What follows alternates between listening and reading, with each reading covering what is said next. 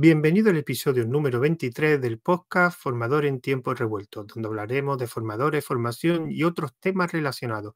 Mi nombre es José Jiménez y al otro lado del micrófono tenemos a David Vaquero. Buenas, David. Hola José, ¿qué tal? ¿Cómo estás? Yo aquí jodido. Eh, otra vez el estómago, eh, ya te iré contando. Vale. Y hoy tenemos una nueva entrevista, una entrevista charla, digamos, a una persona, digamos, más de ámbito de la seguridad informática, cuyo nombre es Sergio R. Solís. Buenas, Sergio. Hola José, ¿qué tal? Hola David. Bueno, pues la primera pregunta sería es, ¿quién es Sergio R. Solís? Eh, bueno, eh, padre, esposo. Mm, es- yo estudié estudios universitarios en Ingeniería Técnica de Telecomunicaciones, que no llegué a terminar. Y luego he trabajado en distintos ámbitos de la seguridad en empresas privadas eh, relativos a tecnología y finalmente en la ciberseguridad. Lo que me llevó a preparar cursos de formación eh, sobre ciberseguridad para, para LinkedIn Learning. Eh, por aquel entonces era todavía linda.com, Video to Brain, que eran empresas adquiridas. Y, actualmente trabajo como empleado de, LinkedIn en el sector de la formación también, pero ya no como formador. Vale. Bueno, Sergio, eh, además que ya no, parece, me has dicho antes que no has visto unos cuantos vídeos, sabrás que hay dos preguntas que son las que son fijas y las que co- comienzan todas las charlas, entrevistas, que la primera sería, ¿es para ti un buen formador o profesor? Eh, yo pensaría en la siguiente pregunta. ¿En qué es una buena formación? Es la primera vez que me has visto. Claro, pero te digo por qué. Porque puedes ser un buen formador si haces una buena formación. Entonces, Vale. la cuestión es, ¿qué es una buena formación? Si Pues- consigues que tu formación sea buena, eres un buen formador. Pues, ¿qué es una buena formación, Sergio? Entonces, ¿qué es una buena formación? Una buena formación es la que consigue enseñar o inspirar el objetivo de el, el material objetivo, el contenido de lo que estás enseñando.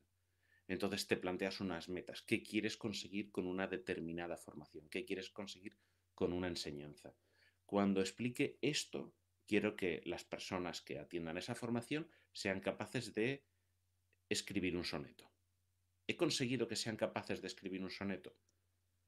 Sí. Mm, ¿Lo he conseguido en el tiempo razonable pensado? Sí. Entonces la formación ha sido buena, el formador es bueno. Ahora, quiero que escriban un soneto de la calidad de Quevedo. Bueno, pues ya hemos subido un poquito el nivel. Primero habría que definir qué es la calidad, habría que ver cómo hacer esa evaluación y ver si consigues esos objetivos.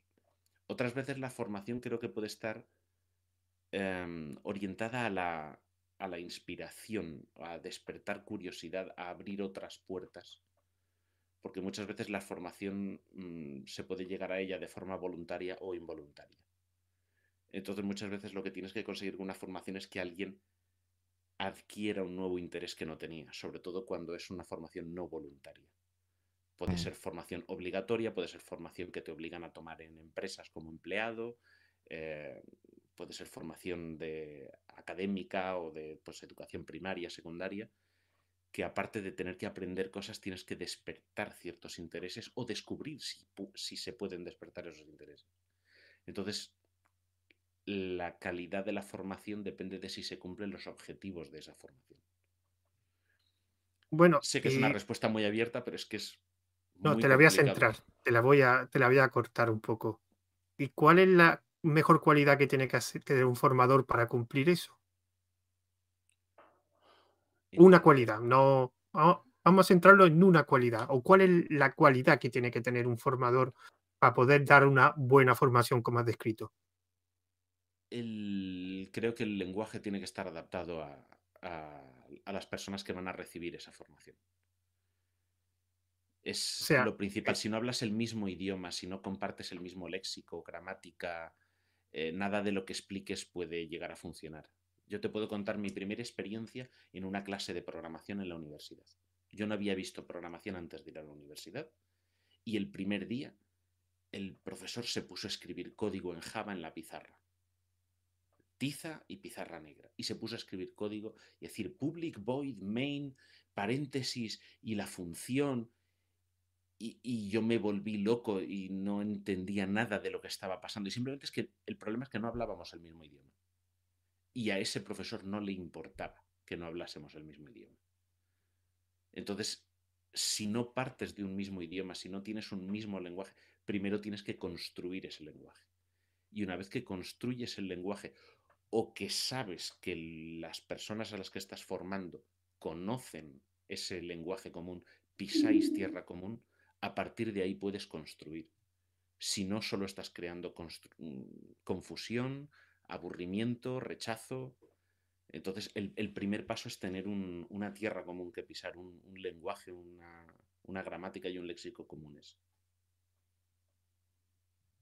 Bueno, vamos a pasar a la siguiente pregunta y ya paso a David, que sería, bueno, eh, te, hemos estás presentado como, digamos, eh, un formador del ámbito de la seguridad informática. Y mi pregunta es, ¿cómo se enseña la seguridad informática? ¿Es muy diferente a cómo se enseña el desarrollo, cómo se enseña administración de redes, cómo se enseña otro ámbito de, de la informática? ¿O es algo más específico o hay que enseñarlo de una forma diferente? llega, depende. Eh, hay, hay muchos ámbitos. El tema de la seguridad informática en general es amplísimo, es brutal. Eh, toda la amplitud y todas las ramificaciones que tiene. Por lo tanto, hay muchas profesiones o muchos tipos de profesionales o de roles profesionales que están relacionados con la, con la seguridad informática aunque su profesión no sea el de especialista, senior, junior, lo que sea de ciberseguridad. Y luego está explicar ciberseguridad a personas no técnicas, que no sean de la rama técnica, porque afecta a sus vidas. Esto es como echar la llave en la puerta de casa, eh, poner los intermitentes antes de girar. Es que yo no soy piloto profesional de carreras. Claro, pues por eso tienes intermitentes y tienes que indicar los giros, porque tú no tienes que andar tapando a los demás, sino avisar de tus intenciones. Pues lo mismo con la ciberseguridad. Cuando hablamos de profesionales de la ciberseguridad, eh, a mí un profesional de la ciberseguridad me dijo una vez que si alguien quiere aprender, él su recomendación era empezar directamente por administración de sistemas. Ay, qué aburrido, sí. Pero si no sabes conducir, un coche normal por carretera, no pienses en luego ir a hacer carreras. Sí, tienes a estos chavales jóvenes que les llevan a circuitos de carreras, pero tienen que aprender primero a montar en bici, en moto y, a conducir antes de poder hacer cosas más avanzadas, más arriesgadas, antes de romper, arreglar y continuar, ¿no? Entonces, creo que la base, base, base es aprender para gente que se quiera dedicar profesionalmente a la seguridad informática es aprender las bases de redes, de administración de sistemas, de programación, porque luego los ámbitos, como digo, son múltiples y la ciberseguridad debería empezar desde el momento en el que te planteas un proyecto, lo que llamaríamos seguridad por diseño. O sea, si la seguridad la vas a incorporar en tu proyecto cuando ya estás terminándolo, ya va a llegar tarde, va a entrar a martillazos en el proyecto, eh, va a considerarse que es un sobrecoste y no una parte fundamental. Y por eso implica la, la ciberseguridad implica mucha cultura y mucha concienciación o concientización. Entonces siempre tienes ese balance de que tienes que culturizar, tienes que ir poquito a poco, tienes que hacer entender toda esa parte de negocio que va relacionada, no solo la cuestión técnica. Y luego que de forma eh, cultural siempre es más atractivo el concepto cinematográfico de hacker que hace cosas eh, borderline o directamente prohibidas que la persona que construye para que sus sistemas sean tan seguros como sea posible, porque no existe nunca la seguridad 100%, porque nunca sabemos qué idea podrá tener alguien mañana o a quién podrá engañar.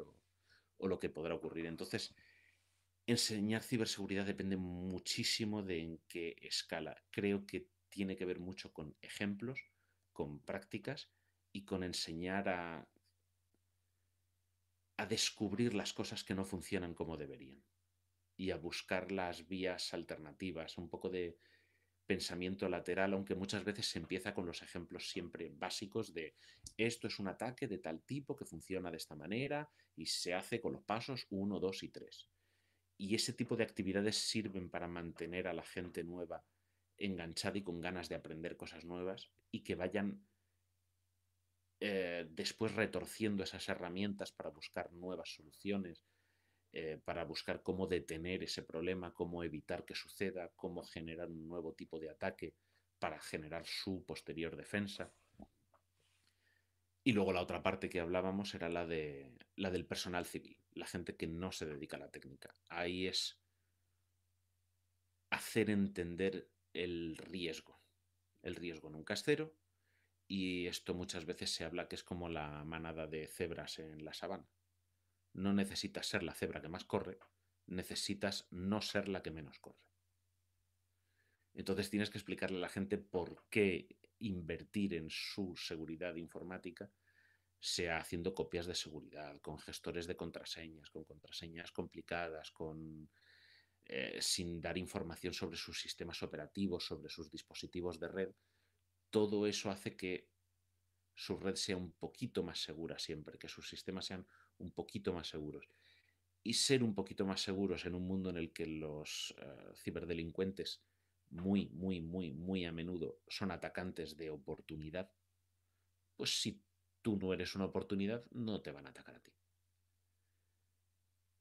Entonces implica mucha concienciación, mucho balancear entre enseñar a qué tener miedo pero sin dar tanto miedo que la gente prefiere ignorarlo. Porque muchas veces la gente, cuando algo da mucho miedo, simplemente prefiere hacer como que no existe, para que no les quite el sueño. Entonces es un juego de equilibrios cultural de concienciación bastante bastante complicado. Ese me ha tocado hacerlo también presencialmente en charlas en institutos a alumnos, a profesores y es eh, es un, un juego de relación y de explicación y de metáfora constante para hacer entender conceptos complejos con mucha analogía. Así que es, muy complicado porque es un campo amplísimo el de la ciberseguridad. Pero yo volvería a que si alguien quiere empezar, administración de redes y de sistemas. Si no sabes cómo funciona y no sabes cómo quieres que funcionen las cosas, difícilmente puedes pensar en atacarlas o en defenderlas porque no sabes qué es lo que tienes que atacar o defender. Así que ese sería el consejo principal. Bueno, retomar un poquito antes de pasarle a David. Y ha comentado a, la pregunta es cómo se enseña la seguridad, pero vamos a acotarlo un poquito más. ¿Cómo te gustaría que se enseñase? Porque a no ser que tú creas que se enseña la seguridad informática como a ti te gusta. Eh, no, mira, por ejemplo, en programación, cuando yo estudié programación en la universidad, nadie nos enseñó, bueno, programación, ni redes, ni prácticamente ninguna otra cosa, eh, nadie nos enseñó nada de ciberseguridad o no se mencionaba de forma activa en la carrera universitaria. Eh, sí que había cosas porque te hablaban de cifrado, de clave simétrica, simétrica, pero era como una cosa que está ahí, eso se usa y esto es el SSL, el TLS, y esto es lo que se hace, y las comunicaciones de RDSI o de ADSL se cifran de esta manera. Punto, ya está, y era la teoría. Tú te lo aprendías, lo soltabas en el examen y listo. Pero no se ponía en práctica y, por ejemplo, en programación, eh, que sé que es un ámbito que os toca a vosotros bastante, si no me equivoco, la primera, primera, primera, primera base de la ciberseguridad en programación sería la validación de datos no metas datos en una función sin saber que esos datos son lo que tienen que ser. Es la parte en la que dices tú, yo creo una función que me sume una variable A y una variable B. Vale, ahora cuando yo pruebo esa función, yo pongo un 2 y pongo un 4, me lo sume y me sale un 6. pero ahora le doy a otra persona esa función y me va a decir que me sume un pato y una escoba. Y entonces el programa va a reventar, me va a causar un pantallazo azul y un pantallazo azul es un problema de ciberseguridad porque es un sistema que no funciona, un sistema que no funciona es un sistema que no produce, que puede perder datos y que hace perder dinero a la empresa, a su dueño, que le hace perder tiempo. Entonces, cuando hablamos de ciberseguridad es muy amplio, no solo es que nos ataquen, es que nos haga perder la funcionalidad de los sistemas que al fin y al cabo sostienen la industria para la que trabajemos. Entonces, por eso un ataque de denegación de servicio, a pesar de ser una cosa muy simple, simplemente es tirar servicios abajo. ¿Te han hackeado algo? ¿Te han robado información? No, pero no te han permitido dar tus servicios al público. Pues muchas veces el tema de validación de datos, algo tan elemental como eso, yo no recuerdo que me lo explicasen nunca. Se daba, por supuesto, con los propios errores que capturase el lenguaje de programación, el, el compilador.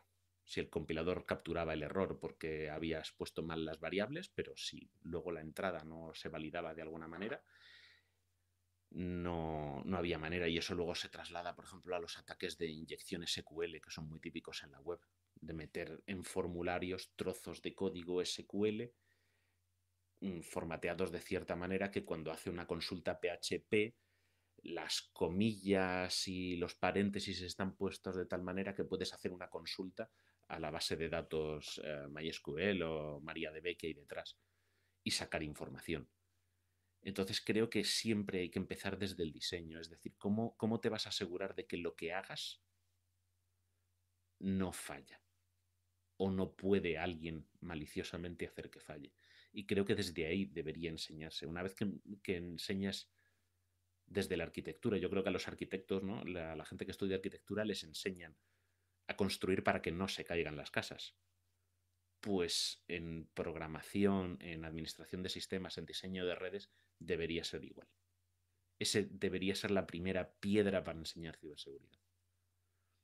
Si no, si no entra desde el principio, aunque no sea una formación específica en ciberseguridad, si no forma parte de la, de la formación técnica general, siempre se le va a considerar un lastre y un sobrecoste y, y al final va a ser un problema heredado y, y una deuda técnica que va a pagar cada proyecto. El problema cuando se enseña algo desde el comienzo, solo eh, enseña eso que estás enseñando. No sé si me explico. Cuando quieres enseñar programación, enseñas programación. Cuando al principio, y para que te acostumbres, debería eh, enseñar no solo programación, sino las cosas que hay alrededor de la programación, como por ejemplo ya no solo programar, sino programar seguro o hacer testing o, que te enseñen Git, porque después hay mucha gente que aprende a programar y no aprende todo lo demás. Y cuando tú vas avanzando en una enseñanza, es más difícil tener conocimiento, aprender conocimiento nuevo de algo relacionado, porque cuesta mucho, porque estás centrado en una cosa y es como aprender a programar. Bueno, ya he aprendido a programar. Bueno, vamos a aprender a programar seguro. Uf, yo ya sé programar y casi siempre vas aprendiendo por los errores. O sea, en la seguridad informática, muchos han aprendido a base de torta. Eh, totalmente. pero eso lo hacemos todos con, con, todo. O sea, cualquier aprendizaje técnico porque nos gusta cacharrear y aprendemos de esa manera. Pero yo, por ejemplo, te, digo una cosa como aprendo yo. A mí me gusta aprender, eh, es verdad que es más, más lento, pero a mí me gusta primero tener un concepto de todo lo que se puede hacer. O sea, no, saber lo que se puede hacer en un lenguaje, saber todo lo que se puede hacer en un framework, saber todo, pero de una forma, o sea, por lo menos que existe, que sé que existe. O sea, conocer todas las estructuras de, datos de un lenguaje, aunque no sepa aplicarla bien, pero por lo menos saber que existen. Y después ya centrarte en aprender por lo paso a paso. Ah, o sea, desde la globalidad y después dar lo práctico, pues ya secuencialmente paso a paso. Pero porque te das cuenta que hay un montón de cosas que tú no sabes hacer pero no es porque no tengan, tu, no tengan el nivel suficiente, sino porque no sabes que existen. Es lo que tú has dicho. Cuando yo hablo de este ejemplo, por ejemplo, el de validación de datos, Exacto. no hablo de que te entren a saco con el tema de validación de datos. Obviamente te tienen que enseñar primero qué es una variable, qué es una función, eh, qué es programación orientada a objetos. Yo, el ejemplo que os puse antes de mi primera clase de programación, cuando hice, cuando volví a casa, yo vivía todavía con mis padres, primer año de universidad, bueno, y durante toda la carrera, Y les dije, papá, mamá, necesito ayuda externa, digo, porque en la universidad no me van a enseñar. O sea, está vomitando código este señor en Java y se supone que yo le tengo que entender y es que no entiendo nada. Busqué una academia, me apunté a una academia y creo que no vi, la clase de programación era en la Universidad de Java, en la academia no vi nada de Java, pero aprendí a pensar en forma de algoritmos. El profesor que teníamos nos hacía escribir código en español directamente. Nos enseñó lo que eran los bucles for, los while, los condicionales y else, pero escribiéndolo. Y escribe el párrafo, escribe lo que quieres que haga paso a paso. Y luego vamos a hacerlo en la pizarra. Y aprendías a pensar de esa manera. Y cuando aprendes a pensar de esa manera, luego puedes incluir otros factores, puedes añadir otros conocimientos, puedes sumarlos. Como tú decías, necesitas tener una panorámica de lo que se puede hacer. Luego yo ya aprendí a hacerlo de esa manera y luego empecé a hacer lo mismo, pero ya poniéndole llaves y espacios y, un poquito que parecía más código. Y después ya lo hacías en otro lenguaje de programación, en el que fuese. Pero luego te cuesta menos leer distintos lenguajes de programación porque aprendí la parte común, ¿no? la tierra común que había entre todos ellos en buena parte de ellos. A mí me gusta muchísimo aprender y explicar con analogías. Eso me encanta. Y en el caso de, lo de cómo incluir la, seguridad, muchas veces tienes que incluir esas cosas como una costumbre, es como explicar, tienes que comentar el código. ¿Por qué? Pues mira, porque cuando dentro de 15 días le das tu propio código no te vas a acordar de lo que hiciste. Entonces no lo comentes para otra persona, coméntalo para ti mismo. Y no soy programador, ¿vale? Pero me ha pasado eso de ver código mío y decir, ¿por qué hiciste esto? Y no sé qué es lo que puedo borrar porque si borro algo deja de funcionar y no sé por qué. Eh, con el tema de, volviendo al ejemplo de validación de datos como parte inicial y fundamental, tienes que explicar qué es una metodología, tienes que explicar por qué es importante y ahí entran los ejemplos de enseñar. Ahora vamos a hacer un ejemplo avanzado con páginas web que hay de demostración para poder hacer estas prácticas sin romper cosas reales eh, ni, hacer cosas ilegales. Y puedes enseñar, mira, si no hacemos validación de código y alguien nos hace esto, puede sucedernos esto. Y vas dando esas demostraciones de por qué añadir esos pasos adicionales al desarrollo de un proyecto son importantes. Pero claro, estamos hablando de un programador, Estamos hablando de un arquitecto de software, estamos hablando de eh, jefes de proyecto. Hay mucho, a la hora de desarrollar proyectos hay muchos niveles, muchas capas y cada uno tiene que ser consciente de forma más específica o más abstracta de todos esos factores. Si alguna de las partes falla, sobre todo en la mitad de la cadena de desarrollo de un proyecto, de, de la jerarquía, ¿Te vas a quedar sin tiempo o te vas a quedar sin dinero? Y lo primero que se va fuera es el, no, no, no, no, esto tiene que funcionar mañana. Digo, ya, pero es que pasó mañana nos lo pueden romper. Ya, pero tiene que funcionar mañana. Y si esa persona que toma esa decisión no es consciente de por qué necesitas hacerlo seguro, también esa persona te va a pedir responsabilidad después cuando no sea seguro y se demuestre que no lo es. Entonces,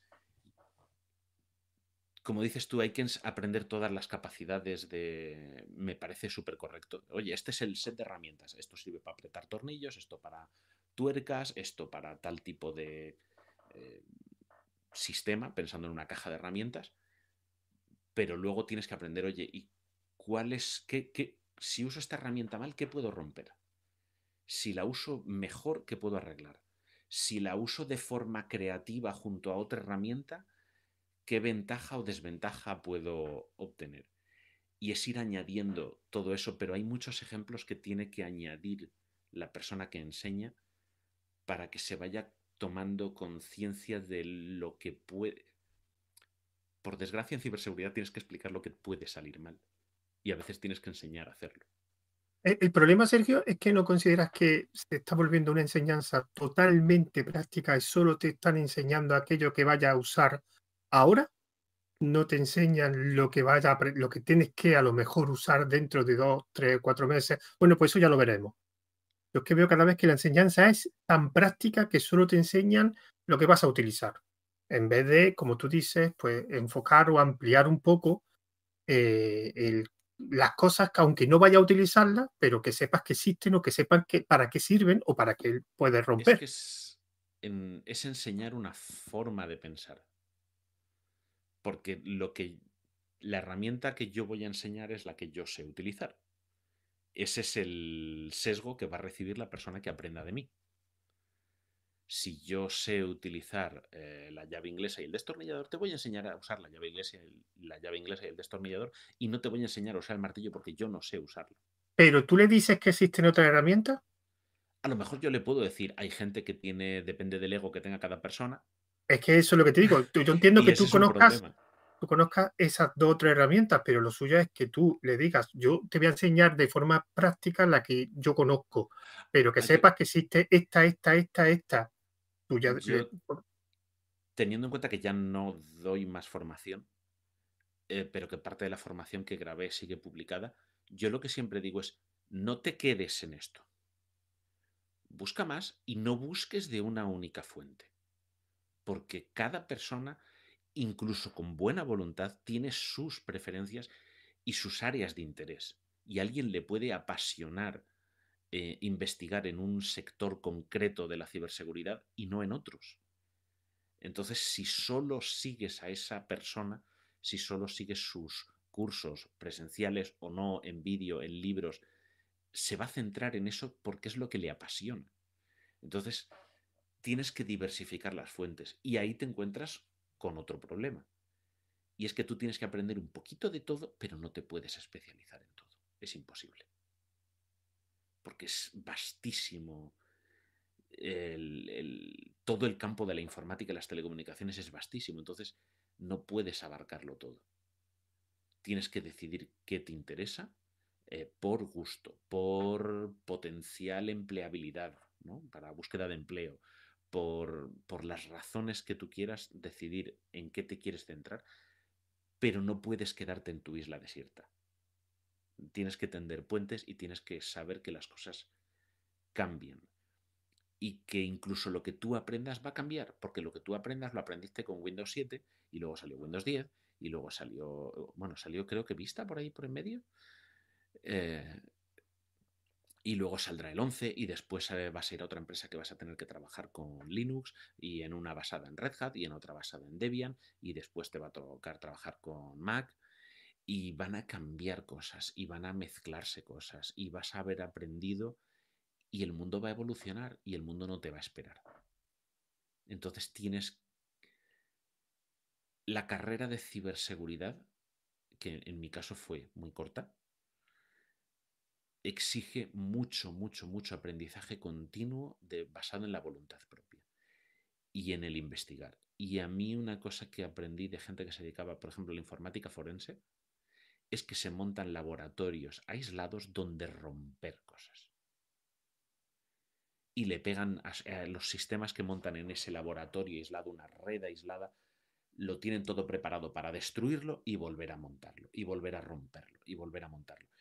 Y hacer sus experimentos ahí. Y cuando les llegan equipos de fuera, usarlos dentro de esa red cerrada para que lo que sea que están metiendo en esa red cerrada no se les escape fuera en caso de que sean eh, malware de cualquier tipo, sean gusanos, sea eh, software espía o... Entonces siempre es montarte tu laboratorio de pruebas donde puedas romper cosas y donde puedas probar todo aquello que esté a tu alcance en noticias que vayas leyendo. En la formación en ciberseguridad es muy importante, o considero que es muy importante, leer las noticias y saber cómo afecta y saber cuántos millones cuesta cada vez que no se ha tenido algo en cuenta. Y saber esa repercusión económica y saber que hay aseguradoras y que es una fuerza política y que es una fuerza militar y que se considera uno de los cinco espacios de combate en la guerra moderna. Tienes los tradicionales, ¿no? Tierra, mar y aire, y ahora está también el ciberespacio o la información más ampliamente y el espacio, el, área de los satélites, ¿no? Orbitando alrededor de la Tierra. Entonces, es que es brutal el campo de, los campos de aprendizaje eh, en los que se puede participar. Entonces hay que elegir investigar y mantenerse informados no solo a nivel tecnológico, sino a nivel de noticias. Saber qué está pasando, cuáles son las modas, porque afectan también a los ataques que suceden.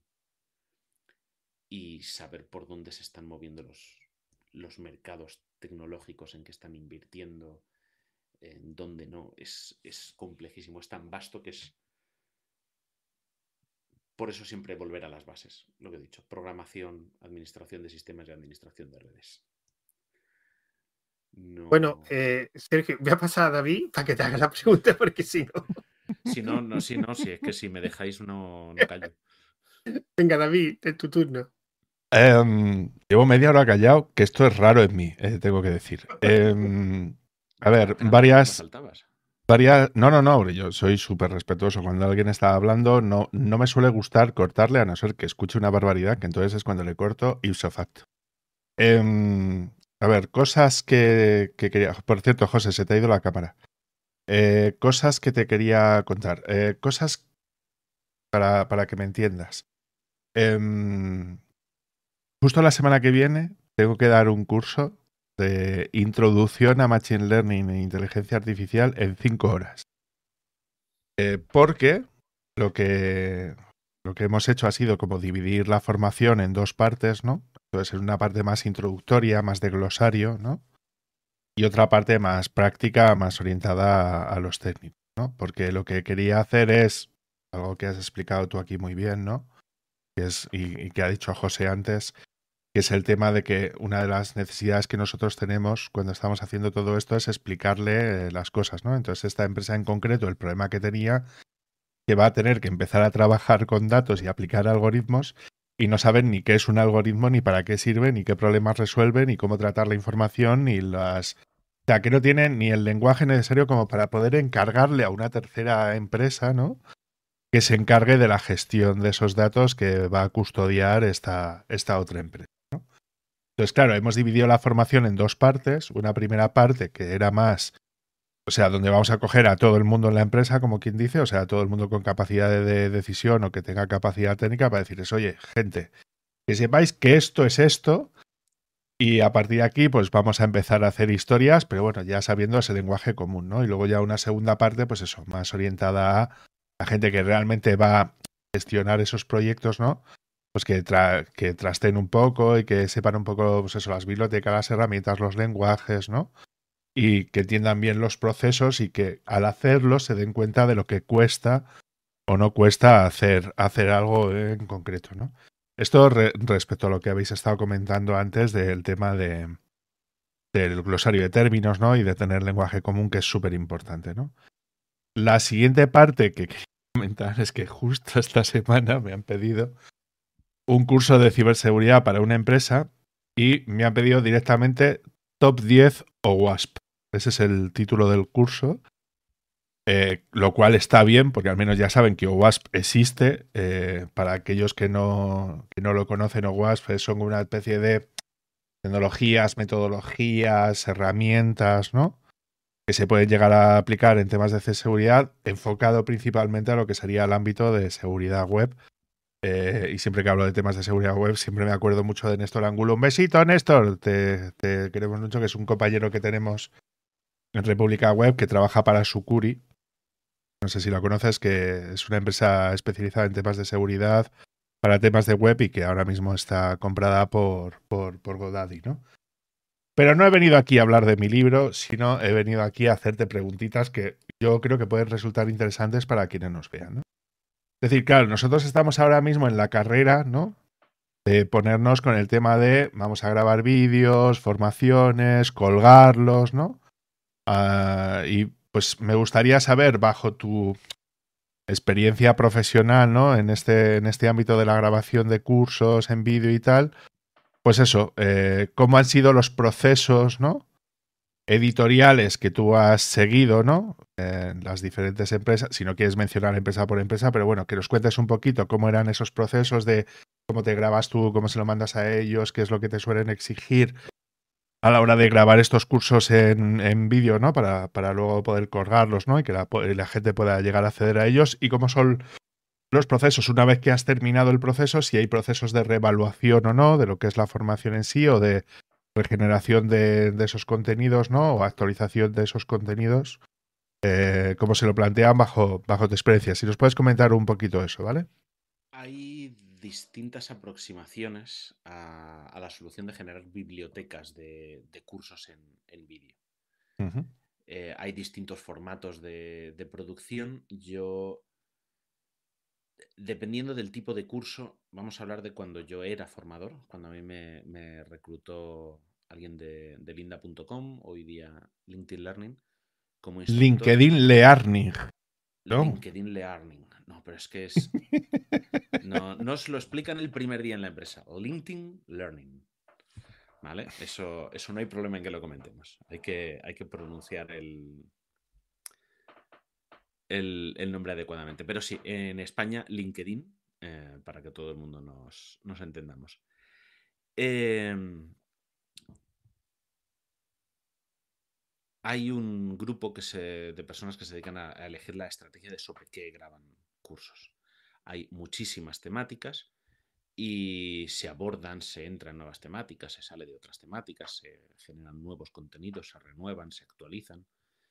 Y a mí me propusieron grabar algunos cursos muy básicos, muy fundamentales de introducción al mundo de la ciberseguridad cuando, cuando todavía había poco en, la librería. No que no hubiese ciberseguridad, sino que en ese mercado no, o al menos en esa empresa no había... No había tanta oferta, ¿no? De, contenido, ¿no? Español. Exactamente, porque, porque hay varios idiomas, entonces faltaba contenido que ofrecer.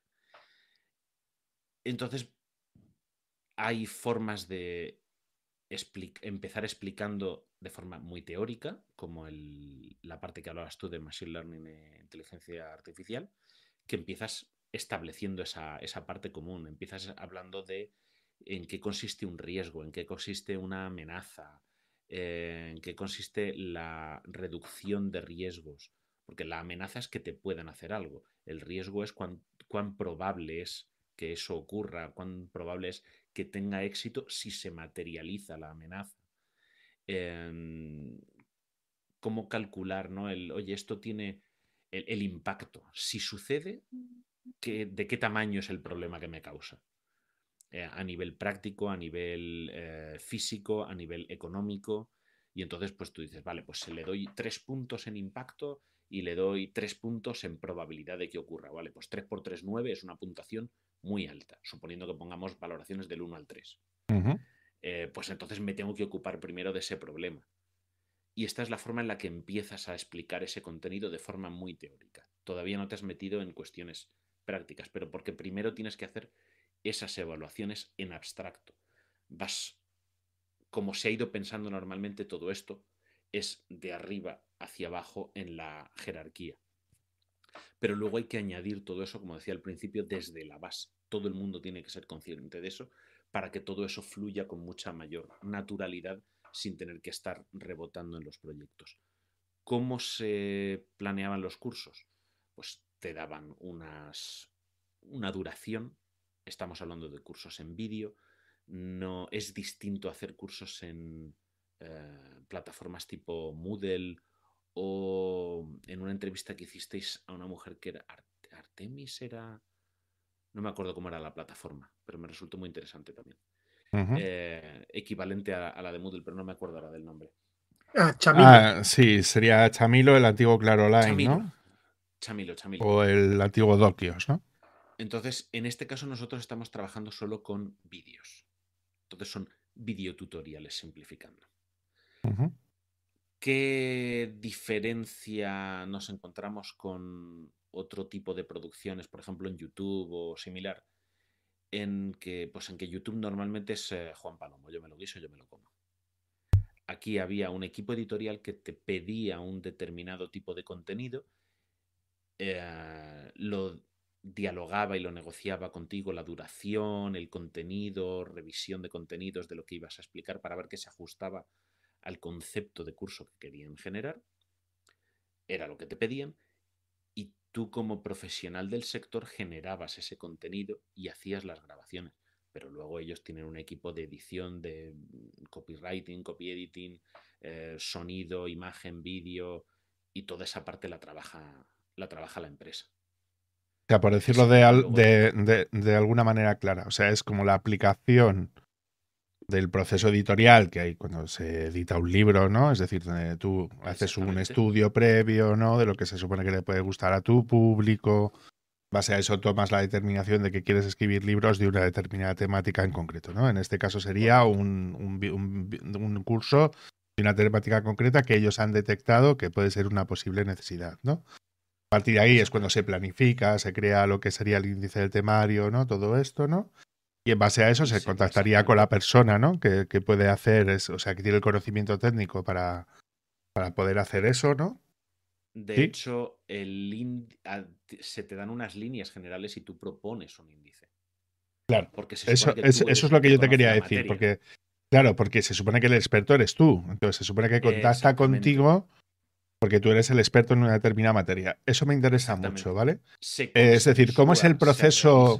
¿Cómo es el proceso de cara a que tú, por ejemplo, empieces a trabajar para una empresa tan, tan potente como era Linda, ¿no? Finalmente, LinkedIn, LinkedIn eh, Learning.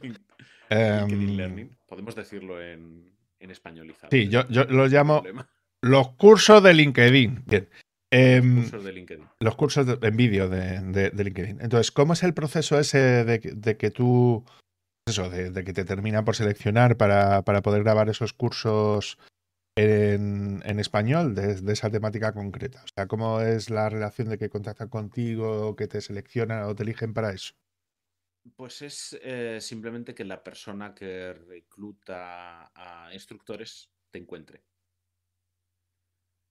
puedes ofrecerte, te pueden encontrar, eh, te puede haber recomendado otra persona. No hay.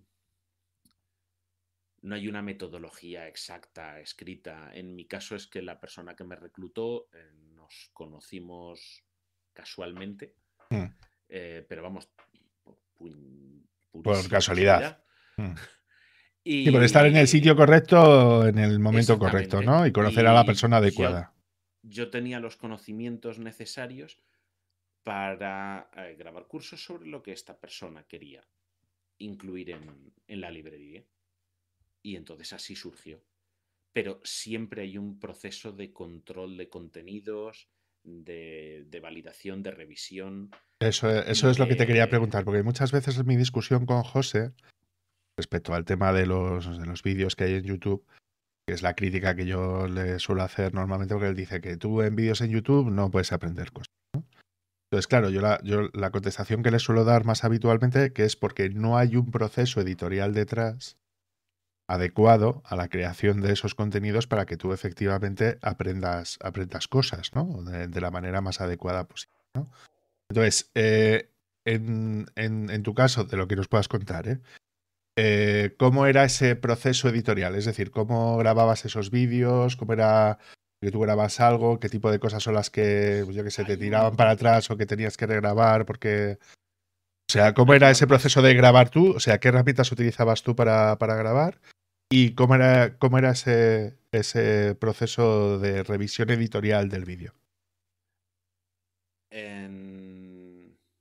A ver.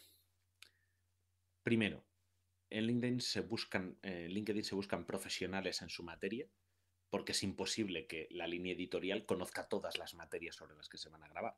Si lo conociésemos todo, en, si se conociese todo en la empresa, ya lo harían ellos. Entonces, se hace una revisión, se compara, se consulta con gente, se, se, tienen, se tienen diálogos sobre cuando tú entregas un índice, se tienen diálogos, te preguntan, ¿por qué esto se llama así? ¿Por qué no se llama así? Pues yo me había leído que esto era de otra manera. Muchas veces son preguntas que tienes que explicar como si fuese un público totalmente nuevo o a veces más avanzado, dependiendo. Y porque no suelen tener conocimiento sobre la materia concreta, o sea, ¿no? No tienen por qué. Puede que sí, pero no tienen por qué. Mm, entonces, eh, en algunos casos sí pueden haber aprendido porque ya han estado grabando otros cursos antes de que tú llegues sobre esa misma materia y entonces han ido aprendiendo a, fuerza de consumir el propio material que generan y por lo menos saben, aunque no, no, puedas ponerlo todo en práctica sobre todas las materias sobre las que se graba, si vas aprendiendo y vas conociendo la cultura por lo menos. Lo que hablábamos siempre del lenguaje. Se establecen unos parámetros de tiempo, se establecen unas normas de... Cuando te refieres a tiempo es duraciones del vídeo, ¿no? Para... Duraciones de vídeos, duraciones de los cursos, cantidades. Eh, ahí tienen un equipo de diseño instruccional que decide cuáles son los mejores parámetros en cada momento para decir qué es lo que va a funcionar mejor o consideran que va a funcionar mejor con el público. O sea, ¿te, te acuerdas de Carquet? la diseñadora instruccional. Hicimos una entrevista. Letitia Carque. era, justo una. Sí, pero era la Letitia, ¿no? Sí, pero dijo que se decía Leticia. Leticia Carquet. Leticia, sí. Pues precisamente eso. Hay que tener en cuenta que cuando haces cursos en vídeo es una formación asíncrona tienes que asegurarte lo más posible de que mantienes la atención de la persona que está consumiendo el curso. Si no logras mantener la atención en un aula, te puedo sacar. Eh, creo que me, no sé si me queda congelado en el vídeo. No, no, no, tranqui, se te ve bien y se te escucha bien. No, no te preocupes por eso. Es lo, es lo que yo estaba viendo. Pues en, en un aula tú puedes llamar la atención de alguien para recuperar su atención puedes llamarle por el nombre, puedes eh, pitar los dedos, pero en vídeo no. Y realmente tú quieres que aprenda, porque es, es, bueno para tu negocio, porque esa persona va a volver. O sea, no solo ya por la buena acción de enseñar, sino porque forma parte de tu negocio. Y va a volver a aprender más si realmente siente que ha aprendido. Entonces, el diseño instruccional es muy importante y lo tienen mucho en cuenta. Y en, mi caso y en el de muchos otros instructores, te guían para que tú céntrate en lo que es tu profesión y deja el resto, o sea, sigue los flujos de trabajo que han generado y deja la parte de diseño y tal en, la empresa hmm. que ya tienen estudiado cómo funciona eso. Sí, o sea, toda la parte gráfica, ¿no? De presentación, de edición de vídeo, del audio y tal, eso lo, como que ellos lo tienen ya resuelto, ¿no? O sea, que tú te limites a grabar el vídeo explicando las cosas, y ellos ya se apoyarán de la manera que suelen hacerlo para, hacer que el vídeo sea interesante, visualmente atractivo, ¿no? y todo eso. Tú solo lo grabas. Tú solo lo grabas y ellos ya lo editan, lo montan, lo, arreglan, lo ponen bonito y, queda genial, porque yo sí te puedo decir que grababas algunos vídeos y dices, madre mía, grababa aquí 7, 8 minutos de vídeo y luego quedaba 4 minutos porque habían quitado todos tus errores porque cometes errores, mm, gazapos, bloopers, como lo quiera llamar cada uno. Y si tienes que grabar todos los vídeos del tirón, es agotador. Grabar vídeos cansa muchísimo. Me vas a contar. ahora, te cuento yo mi experiencia. Sí, sí, termina, termina. Pues eso, querer hacerlo perfecto a la primera es muy complicado porque además mm, las personas que hemos grabado cursos o que graban cursos no son actores, no son actrices y normalmente no son específicamente instructores. O no lo somos. Tenemos una profesión y se nos llama, contactan con nosotros, por la vía que sea, por esa profesión, por, por nuestro trabajo del día a día. Para que esa experiencia profesional y curricular se traslade como valor añadido a lo que estás enseñando. Es una forma de, doble repercusión. A ti te beneficia hacer esos cursos porque te da cierto prestigio, pero a los cursos les beneficia el que tú seas un profesional del sector. Romper ese em, bastante ofensivo eh, comentario de el que sabe hace y el que no sabe enseña. Que no sé si lo habéis eh, oído. Sí, sí, sí, sí, que el que vale, vale y el, que no. Y, el que no da clase. Pues en este caso lo que se trata es de que no sea eso. No se trata de que la persona se gane la vida enseñando, sino de que lo que hace ganándose la vida lo pueda enseñar. Mm. Entonces es esa forma, pues como si escribes un libro como si tienes un canal de YouTube, como Lo que pasa es que aquí pues, se aproxima de otra manera porque hay mucha gente que no puede escribir un libro o grabar un eh, canal de YouTube o de Twitch o de lo que sea, porque implica un tiempo de preproducción, producción, postproducción, publicación, gestiones económicas. Es mucho trabajo, no solo es lo que sabes, es que es cómo pones eso a disposición del público. Y luego, claro, que tendrías que aprender toda esa parte de diseño instruccional y todas esas cosas que en este caso la empresa ha ido aprendiendo por su práctica y por sus años, te las dan ya aprendidas. Siempre hay veces que te explican cosas y cuesta entenderlos. ¿Y esto por qué lo hacéis así o por qué no? Y hay una confianza. Lo mismo que ellos confían en tu profesionalidad, en tu área de negocio, en tu área profesional para generar esos contenidos, tú tienes que confiar en que ellos, su profesión y su trabajo y su nómina la pagan haciendo bien ese trabajo. Entonces, hay una relación de confianza en el así te decimos que se hacen las cosas y así las haces para conseguir el resultado óptimo que ayude de la mejor manera posible al público, porque al final, si no hay público, nada de esto funciona. Y si el contenido no es de la calidad suficiente, no hay público. Y si no hay público, dejas de hacer nuevo contenido. Vale, yo ahí tengo cosas que, que comentarte porque, claro, no perfectamente lo que me estás contando, lo único que voy a hacer unas, unas cuantas matizaciones, ¿vale? Em, el problema que yo creo que hay con este tipo de, pues, de formaciones es que por, por mucho diseño instruccional que tú apliques a una persona técnica, al fin y al cabo la explicación la termina dando la persona técnica. Entonces, si la persona técnica no sabe explicarse, ya puedes hacer maravillas eh, que el curso no va a quedar bien. Eh, y te lo digo con un ejemplo práctico, ¿vale? O sea, yo, por ejemplo, a mí me tocó grabar una serie de vídeos que eran, esto es lo que llaman, o sea, no es, no es como en LinkedIn, ¿no? Que es como un curso eh, que llaman desatendidos, ¿no? Es decir, que tú realmente el curso está ahí puesto y la gente lo ve y lo sigue y ya está, ¿no? Es decir, que luego puede tener quiz o no para hacer el seguimiento de las evaluaciones o todo lo que tú quieras, pero pero finalmente es un curso que es desatendido, es decir, que no depende de la tutoría de ningún, de ningún profesional o profesor para poder seguirlo, ¿no? Correcto. En el, caso mío era un poquito diferente, porque era una especie como de formación mixta, ¿no? O lo que llaman un blended learning, ¿no?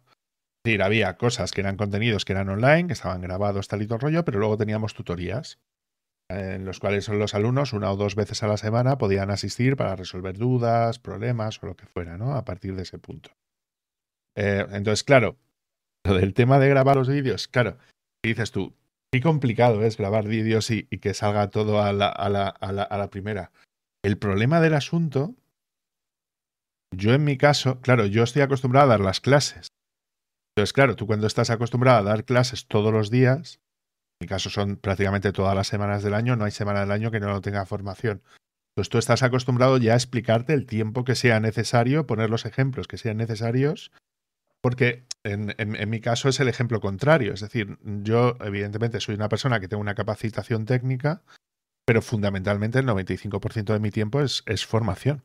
O sea, que es un caso distinto al tuyo en, este aspecto, ¿no? Porque tú vendrías como el perfil técnico que viene a la formación, yo soy el, formador que pisa el, perfil técnico, ¿no?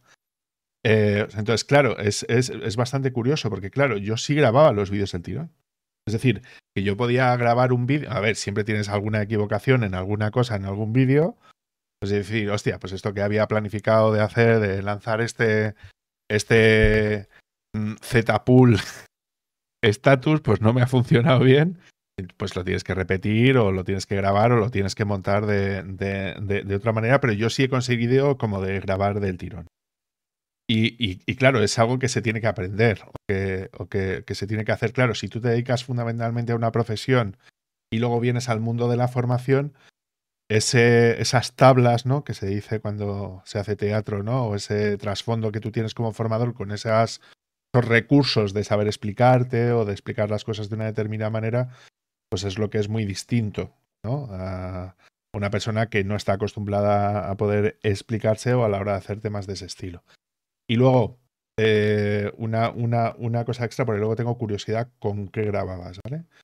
eh, lo, que son los vídeos y tal, cuál es el software que, que, utilizabas y, cómo te apoyabas para hacer las presentaciones y todo esto, ¿no?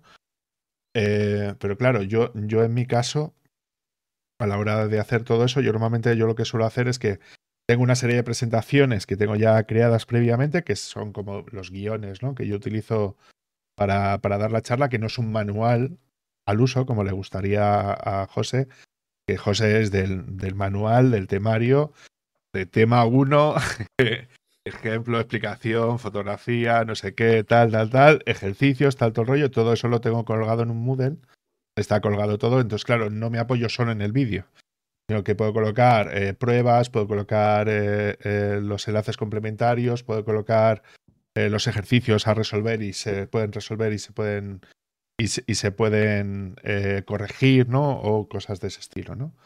Pero sí es curioso que yo esa grabación de esos vídeos, yo, lo veo más como un proceso, ¿vale? Eh, que voy a explicarte cuál es mi teoría y, a ver si ya podemos discutir los tres, porque si no, esto va a hacer de que Sergio se va a comer el marrón de contestarnos a nosotros dos y al final participo yo, participo José y parece que estamos cada uno por nuestro lado. Em, a ver, yo, yo esto lo veo como un proceso, ¿no? Es decir, de que tú, por ejemplo, cuando, cuando vas a crear un, un itinerario formativo, ¿no? Una formación, pues eso, lo típico, ¿no? Contacta contigo, quieren hacer un curso, no sé qué, no sé cuántos, da. Y tú eres que el que le dice, oye, pues mira, vamos a plantear este temario. claro, en mi caso, siempre hay un cliente final. Es decir, no es un curso que está grabado para las masas, ¿no? Por decirlo de alguna manera, sino que siempre hay un cliente final. Entonces, claro, tú preparas una propuesta formativa que es el título del curso, eh, las horas, ¿no? ¿Cuál sería la duración del curso? El temario que está propuesto, los requisitos de los alumnos que, que, van a entrar, ¿no? O el perfil del, del, alumno, ¿no? Por decirlo de alguna manera. Y luego, bueno, pues lo que tiene que tener instalado en los ordenadores, tal y todo ese rollo, ¿no? Para saber si ellos necesitan laboratorios o no necesitan laboratorios para hacer las formaciones, ¿no? Y tú con eso ya empiezas a trabajar. Entonces, en el proceso de validación es que el cliente te diga que sí y que pague, ¿no? O sea, en ese sentido se supone que ya estaría validado. ¿Cuál sería el siguiente paso? Vale, tú ya has hecho una edición de ese curso ya has, creado los materiales y has dado la clase, pues se supone que tú ya tienes claro ese tema, ¿no? Es decir, ya con el feedback que te han dado de la primera edición, pues ya podrías hacer una segunda edición más fina, ¿no? Como para poder afinarlo, ¿no? Por decirlo de alguna manera. ¿Cuál sería el siguiente paso a eso? Hacer un blended, ¿no? Es decir, donde tú cuelgas todos los vídeos con todas tus explicaciones, los ejemplos, tal, no sé qué, pero sigas dejando margen para hacer la parte correspondiente a las tutorías para resolver potenciales dudas, fricciones, ¿no? Que tengan en el aprendizaje la hora de hacer todo ese estilo. Y otra vez, con el feedback de eso, ya terminas haciendo lo que sería un desatendido, ¿no? De decir, vale, ya tengo un curso de puta madre montado, lo he dado mil veces, sé que vas guay, ¿no? Entonces ya lo cuelgo. ¿no? Entonces, para mí un proceso editorial de ese estilo implicaría, pues eso, diferentes ediciones de una misma formación con diferentes alumnos, diferentes perfiles, ¿no? Para poder saber si ese curso realmente eh, se enseña bien y los materiales se supone que estarían correctos. ¿no? O que eso, desde mi perspectiva utópica de cómo me gustaría que se hicieran las cosas, ¿no? Es como consideraría que se tiene que hacer, ¿no? Es decir, primero partiendo de una base de una necesidad real de una empresa. Dos, la generalización de ese temario a diferentes perfiles. Tres, la grabación ya en vídeo de ese curso eh, con tutorías para resolver potenciales dudas y luego con ese feedback ya grabar un, desatendido, ¿no? Eh, ¿Qué te parece este planteamiento? ¿Considerarías que sería más correcto o, que con, respecto a, tu experiencia, eh, me refiero? Mm, es un planteamiento súper correcto partiendo de la base de que te dedicas a la formación y de que vas cada vez a un cliente específico. En este caso tenemos que tener en cuenta que hay como tres jugadores. Uno son los clientes de, en este caso, LinkedIn. En otro caso está, en el segundo rol está LinkedIn. Y en el tercer rol está eh, el instructor o la instructora. En este caso estaba, eh, estaba yo. Entonces yo no tenía acceso a esa relación con el cliente. Pero no podía mm, basarme en eso o en la necesidad específica de un cliente. Por eso los contenidos tienen que ser em, podemos decir generalistas, no sé si sería la palabra adecuada porque algunos temas son... Y lo más genéricos posible y lo menos específicos posible para ese cliente concreto, ¿no? Claro, hay que buscar... A mí me gusta pensar en analogías que luego, porque sé que no voy a poder hacer una analogía específica de tu empresa, porque sé que la persona que lo vea puede ser gente que trabaja en banca, gente que trabaja en turismo, gente que trabaja en cadena de suministros, entonces yo no podía saber quién lo iba a ver. Entonces yo lo que trataba de hacer, y lo que se me explicaba era, tienes que buscar ejemplos que luego esa gente pueda extrapolar. Hmm. Tienes que confiar en la inteligencia de la persona, en la inteligencia y la voluntad de aprender de la persona que busca aprender consumiendo vídeos, contenido desatendido. Hmm. Entonces, hay una relación de confianza sin conocernos yo tengo que dar por supuesto que si vas a ver este contenido, una de dos es, tu empresa te obliga a verlo o lo ves porque te da la gana. Hmm. Si tu empresa te obliga a verlo y no te interesa, hay poco que puedas hacer. A no ser que seas una persona con una capacidad de comunicación brutal, se ha combinado todo para que el diseño instruccional sea magnífico y logres captar esa atención. Pero claro, el salto que hay que conseguir para llegar ahí es mucho más largo. Si la persona lo ve porque quiere, el salto es mucho menor. Mm, sí, porque te, porque te pide menos como, como profesional a la hora de, atender eso. Es decir, si aparte de una predisposición por parte del alumno a querer aprender, claro, es un detalle importante, ¿no? exactamente, pero ha ido al buscador de la plataforma, ha escrito unos términos, ha encontrado unos cursos y ha decidido a cuál le quiere dar play.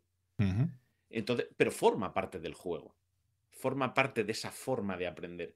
Entonces, es una forma de aprender distinta, es una forma de aprender que implica también mucho la personalidad de la gente, eh, la forma de aprendizaje individual o colectiva. Como instructor presencial, es raro que vayas a dar cursos a una sola persona. Me imagino, igual meto la pata. Ya a mí me ha pasado. Es decir, a mí me ha pasado de tener una o como mucho dos personas en, clase. Yo recuerdo, por ejemplo, un curso de. Creo que fue de Angular, de Angular JS. Lo di a una única persona. Una, una única persona. ¿Es habitual? No, no, no, para nada. Es decir, tú, a ver, tú ten en cuenta que dentro de las formaciones, y aquí José también lo sabe. O sea, tú, por ejemplo, cuando. Porque LinkedIn es formación privada literal. O sea, tú lo que haces es que eh, LinkedIn pone unos precios, la empresa compra eso y eso no se subvenciona. O sea, eso es que la empresa decide comprar unos cursos y los paga y a tomar por el culo. No sé si ahora se, si, si, LinkedIn en España ha, aprendido a que se puedan comprar eh, cursos de manera subvencionada para poder justificarle al, al, al, SEPE esa formación, que entiendo yo que sí, que lo estarán haciendo o lo, o habrán hecho. ¿Vale?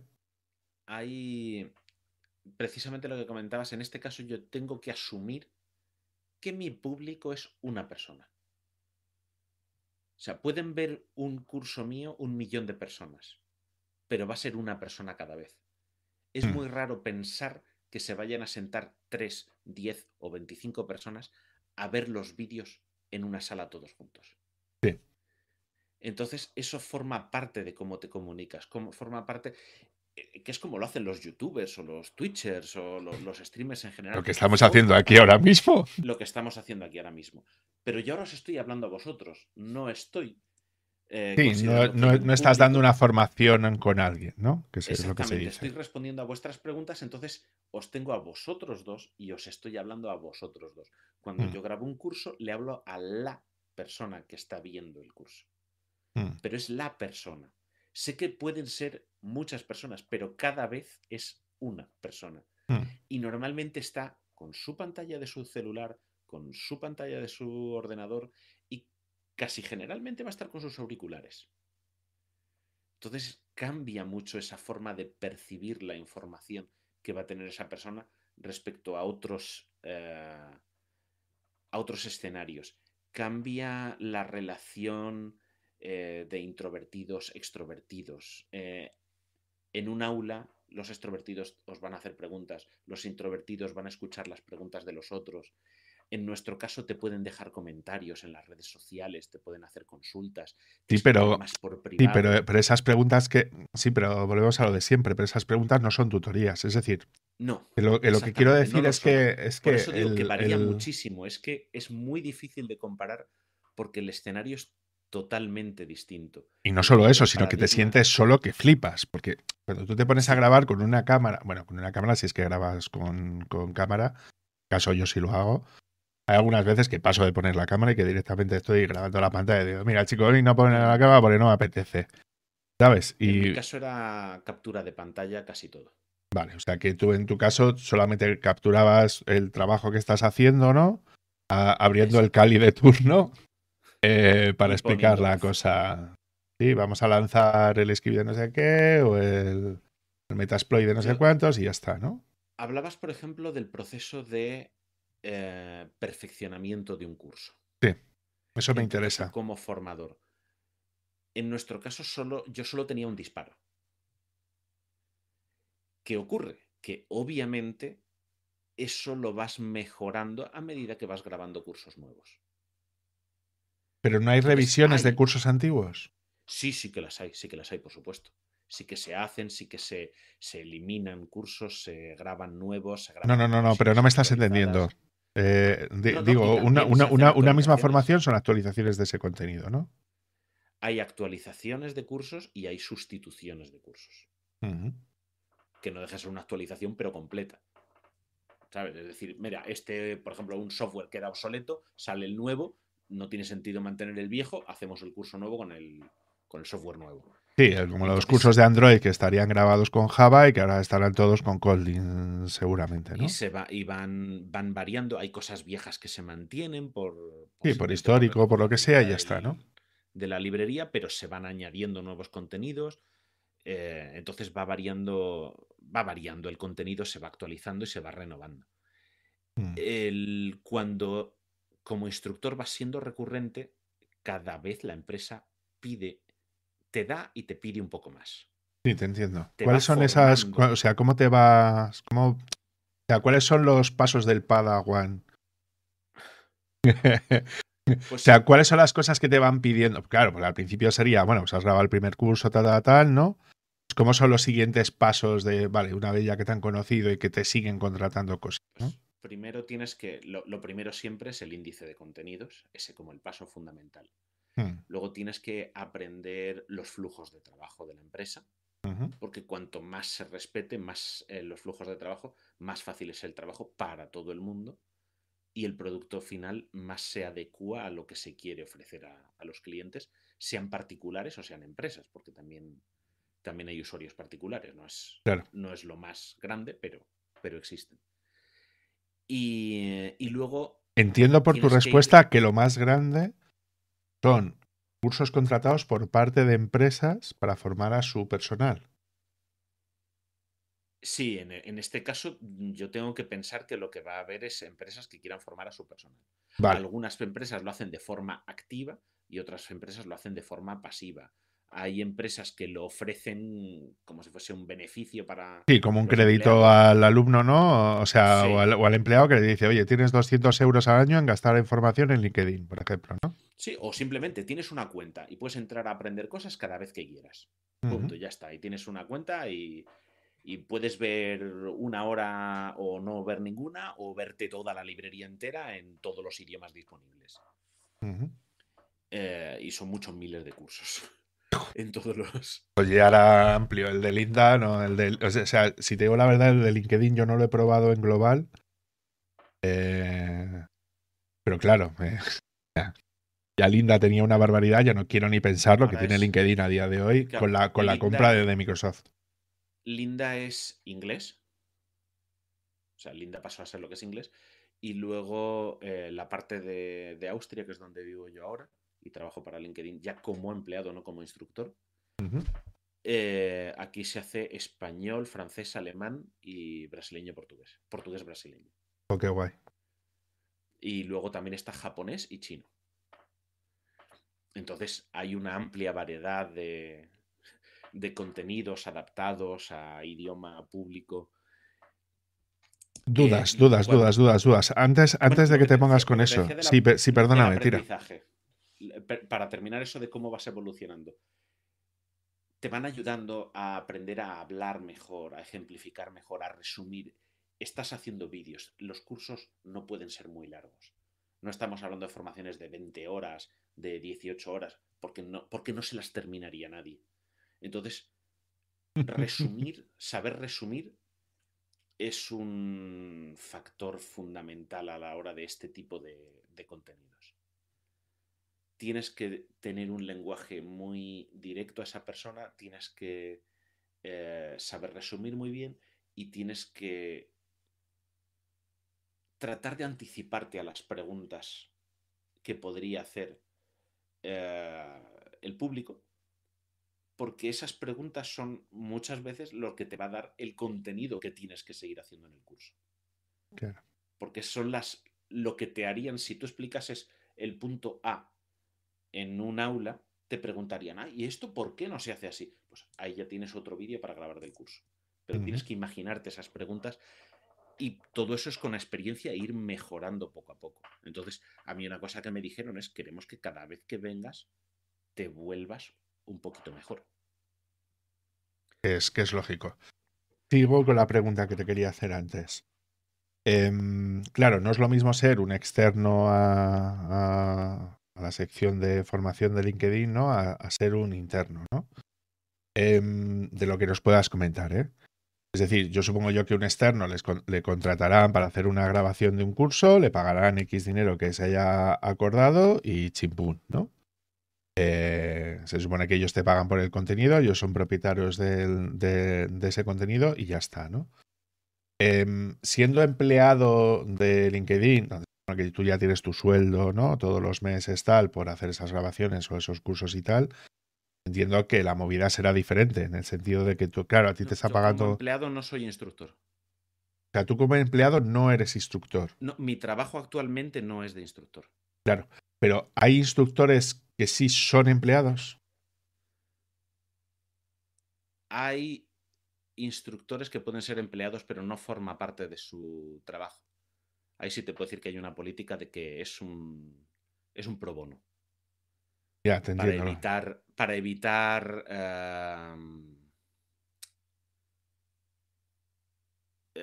compincheos o y de contratar siempre a una misma persona, ¿no? Cosas de ese ya estilo, está dentro y es el del departamento y tal, y así hago que se lleve dinero. Entonces, y aparte, queremos siempre, como, querían y seguimos queriendo, que sean profesionales en su campo. Entonces, si son empleados que te están grabando eso porque te cobran por ser. O sea, sí puede haber empleados, pero, pero si graban un curso es porque son profesionales del tema. Sí, te entiendo lo que quieres decir. Claro, yo ahí lo que le veo es un problema grave. Y es el tema de que, claro, esto es una crítica que le tengo a todas las plataformas, ¿no? Es decir, en el sentido de que tú, por ejemplo, tú puedes, o sea, si una plataforma te compra tu, curso, claro, te ha comprado tu conocimiento y chimpún, o sea, entre comillas, todo el beneficio de la puesta en marcha de, ese, de ese curso evidentemente se lo va a llevar esa empresa y punto pelota, ¿no? Entonces a mí no me parece una manera aceptable, éticamente aceptable bajo mi perspectiva, ¿eh? Es decir, esto ya es por mi manera roja de pensar, que yo soy así y mm, seguiré y, nunca cambiaré. No es, del todo, no es del todo como lo has dicho. Bueno, voy a, voy, a explicarlo de otra manera. Es decir, si yo, por ejemplo, como formador, a mí simplemente me, me pagan por la formación que yo grabo y luego no hay un incentivo después X, ¿no? De ventas por curso que yo se supone que se me van a dar, ¿no? Por decirlo de alguna manera. Claro, es decir, el gran grueso del, del, dinero que va a entrar para esa formación, evidentemente en el caso de LinkedIn se le ocurra, ¿no? Porque al menos hay un proceso editorial por detrás que hacen ese trabajo y mantienen una, una biblioteca de, de contenidos actualizada. Evidentemente no se paga gratis, ¿no? Pero claro, yo mi crítica es que a ese creador de contenido que podría hacerlo él, ¿no? Eh, es decir, que ellos podrían hacer lo que dices tú, ¿no? Yo me lo guiso, yo me lo como, ¿no? A la hora de hacer temas de ese estilo. Ese, ese creador de, de, contenido de curso no va a recibir nunca proporcionalmente a su capacidad de, formación o capacidad técnica, ¿no? Algo relativamente proporcional a lo que la empresa va a ganar por ese curso, ¿no? Vale. Que es, es, lo que intento eh, decir. ¿no? te, no te puedo dar los detalles. Evidentemente. Porque como empleado no, no, estoy autorizado a hablar de cómo hace las cosas la empresa, pero te voy a poner una analogía. Vale. Y es, eh, si a ti te contrata una editorial para escribir un libro, no se queda solo en escribir el libro, ¿verdad? Normalmente no. Normalmente hay un tipo de royalty, ¿no? Que se supone que yo firmo en el, en el, contrato. Sí, pero es lo que te pues intento decir. Imagínate que, esto, imagínate que estos son libros. Claro, pero mi crítica, a ver, si, si, es. Hombre, o sea, tú no te preocupes, que creo que te he entendido bien. Vale, vamos a discutir como si fuera. Claro, vamos a discutir que fuera como una editorial de libros, ¿no? Claro, el problema que tienen las editoriales de libros, claro, que o sea, una editorial de libros tenía sentido en su momento, porque tenías que ir a una imprenta, tenías que imprimir una serie de cosas, tenías que realizar, bueno, todo el proceso que hemos hablado, pero aparte tenías que imprimir físicamente en el medio que tú quisieras hacer y tenías que distribuir eso ¿no? A, las, librerías, ¿no? Donde podías conseguir ese libro para luego poder comprarlo y tal. El problema del asunto, que es lo que creo yo, es que todos esos intermediarios que hay por el camino, el librero, la, editorial, que en el caso de, de, los libros suelen tener su propia línea editorial, ¿no? De cómo hacer las cosas o no hacer las cosas y tal, o que se publica o que no se publica, ¿no? Por decirlo de alguna manera. Eh, claro, ellos lo están haciendo porque quieren efectivamente ganar dinero, ¿no? Que, o sea, que es el fin de una empresa, que, me parece lícito, ¿no?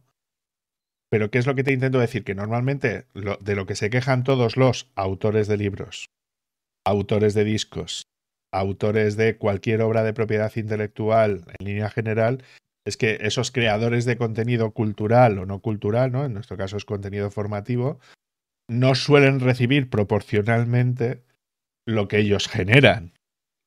En el sentido de que no se les da un porcentaje lo suficientemente amplio, vamos a decir, ¿no? De ese tipo de cosas. Voy a poner un ejemplo con Udemy, que esas tarifas son públicas, ¿no?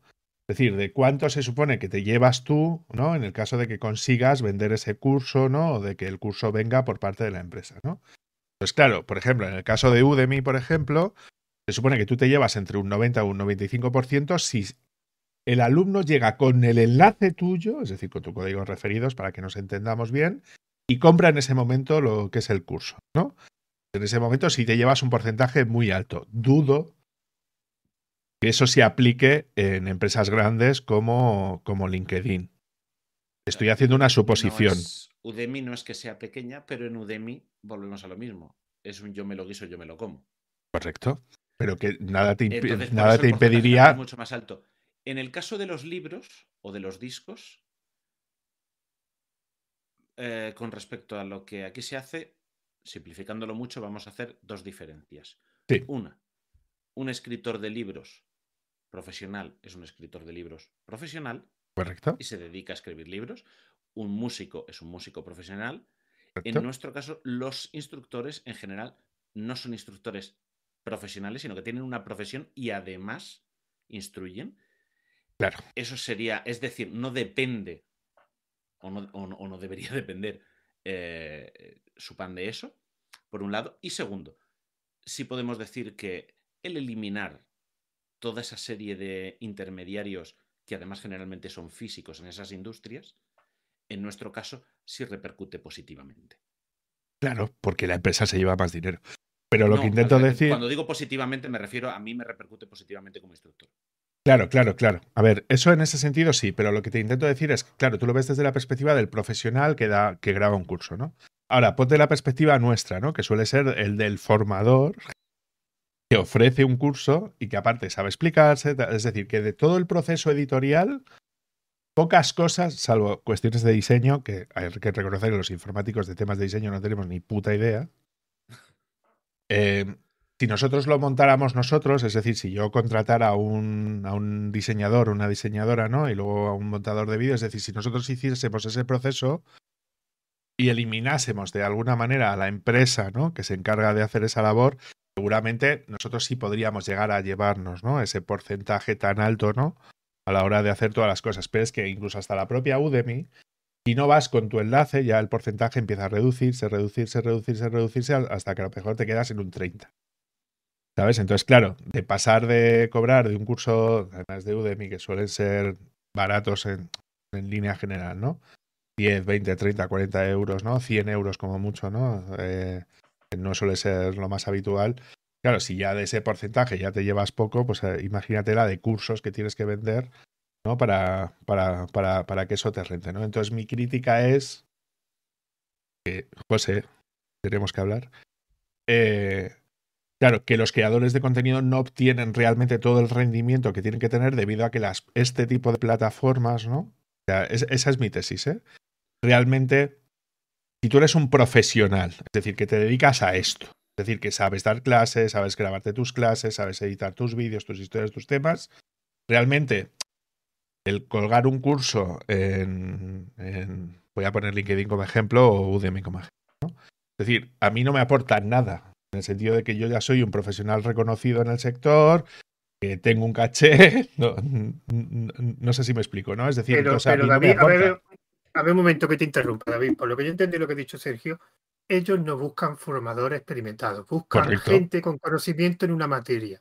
Y de hecho, por lo que me ha comentado, ha comentado Sergio, ellos le dan soporte para que toda la parte de la formación mejore. O sea, ellos no contratan formadores.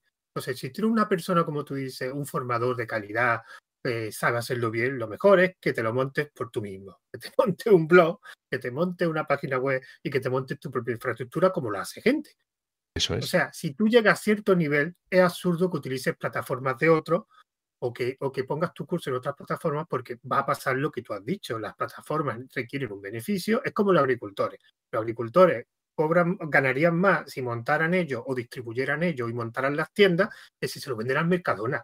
Pero ¿por qué no lo hacen? Porque eso requiere una infraestructura y unos gastos que prefieren vendérselo al Mercadona aunque cobren menos.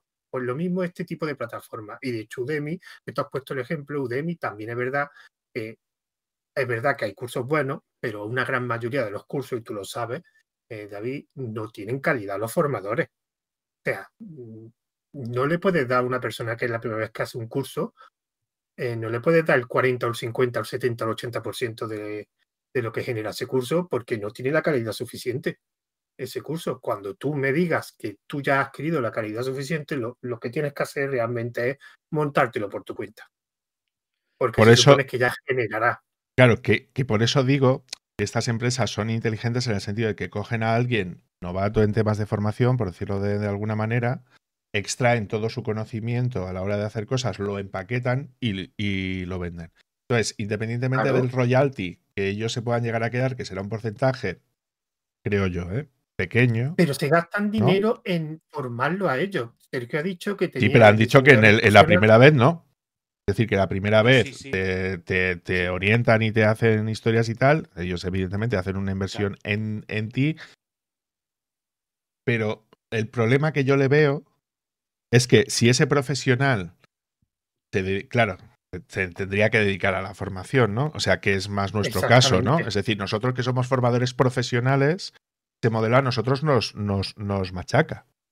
Pero es que también ha pasado, es que también te comento que también ha pasado al revés.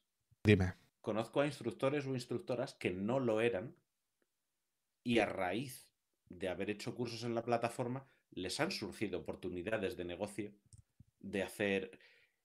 Claro, pero estaríamos en el rollo este de la visibilidad, ¿sabes? Que es un poco rollo, ¿sabes? Eso de... no, no, yo no, yo no me aproximo a nadie diciéndole que no va a ganar dinero. No, no, no, no, no, pero no me refiero tanto a eso. O sea, que evidentemente LinkedIn es una empresa seria. A, ver, yo a lo que me refiero es más al tema de que te juega mucho con el tema de la visibilidad, ¿no? Es decir, ahora te pago solo esto, pero ten en cuenta que lo vas a ser conocido, te pueden salir otras cosas, ¿no? LinkedIn precisamente de la visibilidad no puede vivir cuando hay una plataforma cerrada.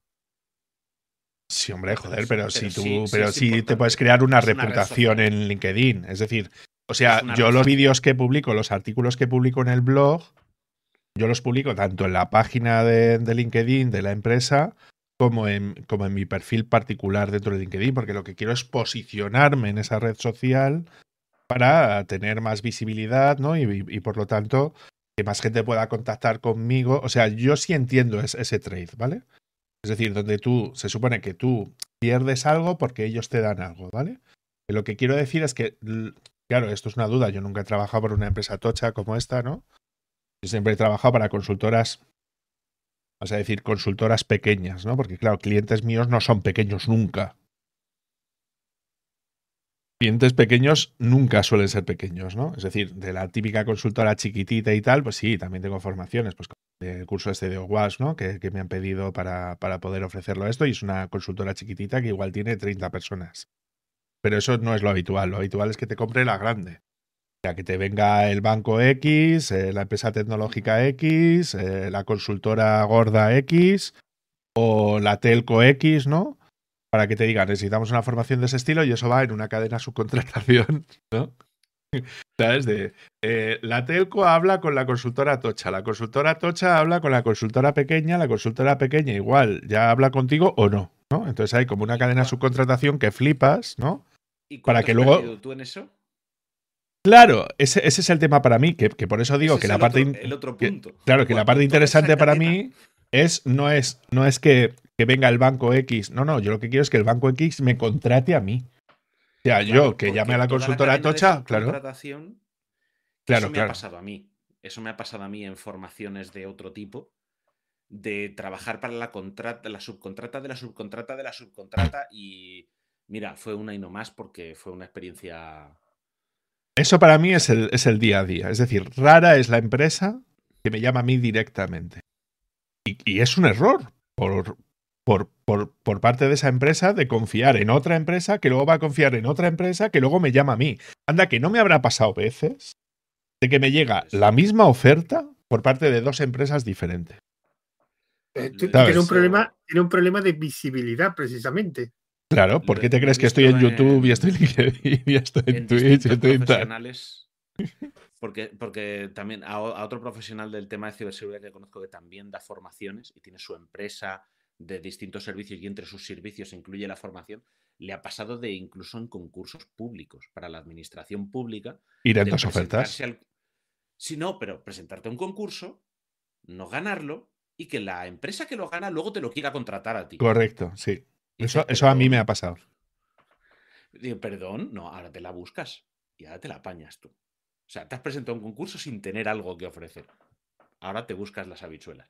Entonces, yo, he visto esa respuesta de ahora te buscas las habichuelas, que a mí no me hace falta. O sea, si lo sacaba bien, pero. Entonces, hay todos, todos los negocios. Hay algo que ganas y algo que ofreces. Y mm. es todo un intercambio. Y en este caso hay unos intercambios y se, y se intercambia, desde luego, dinero, siempre es lo primero y, luego surgen oportunidades. Yo no pensé que pudiesen surgir oportunidades así, y fui afortunado con las que yo tuve. Y he conocido gente que ha tenido oportunidades raras, diversas, que sí que suena mal porque luego lo piensas y dices, joder, el pago es en visibilidad. Y yo, yo me, mm, me quedo ahí bien con el pensar de, no, primero se paga en euros. Y luego lo otro es valor añadido. Bueno, euros, Bitcoin o Ethereum o lo que fuera, ¿no? Que eso también es otra opción, ¿vale? En, el caso de momento, los contratos van en, euros. Eh, no son contratos inteligentes, ¿no, Sergio? Hombre, no sé mm, quién los ha redactado. No. Chiste, chiste de las. vale, yo, yo voy a hacer mi última pregunta, que, que, que creo que llevamos ya una hora y media.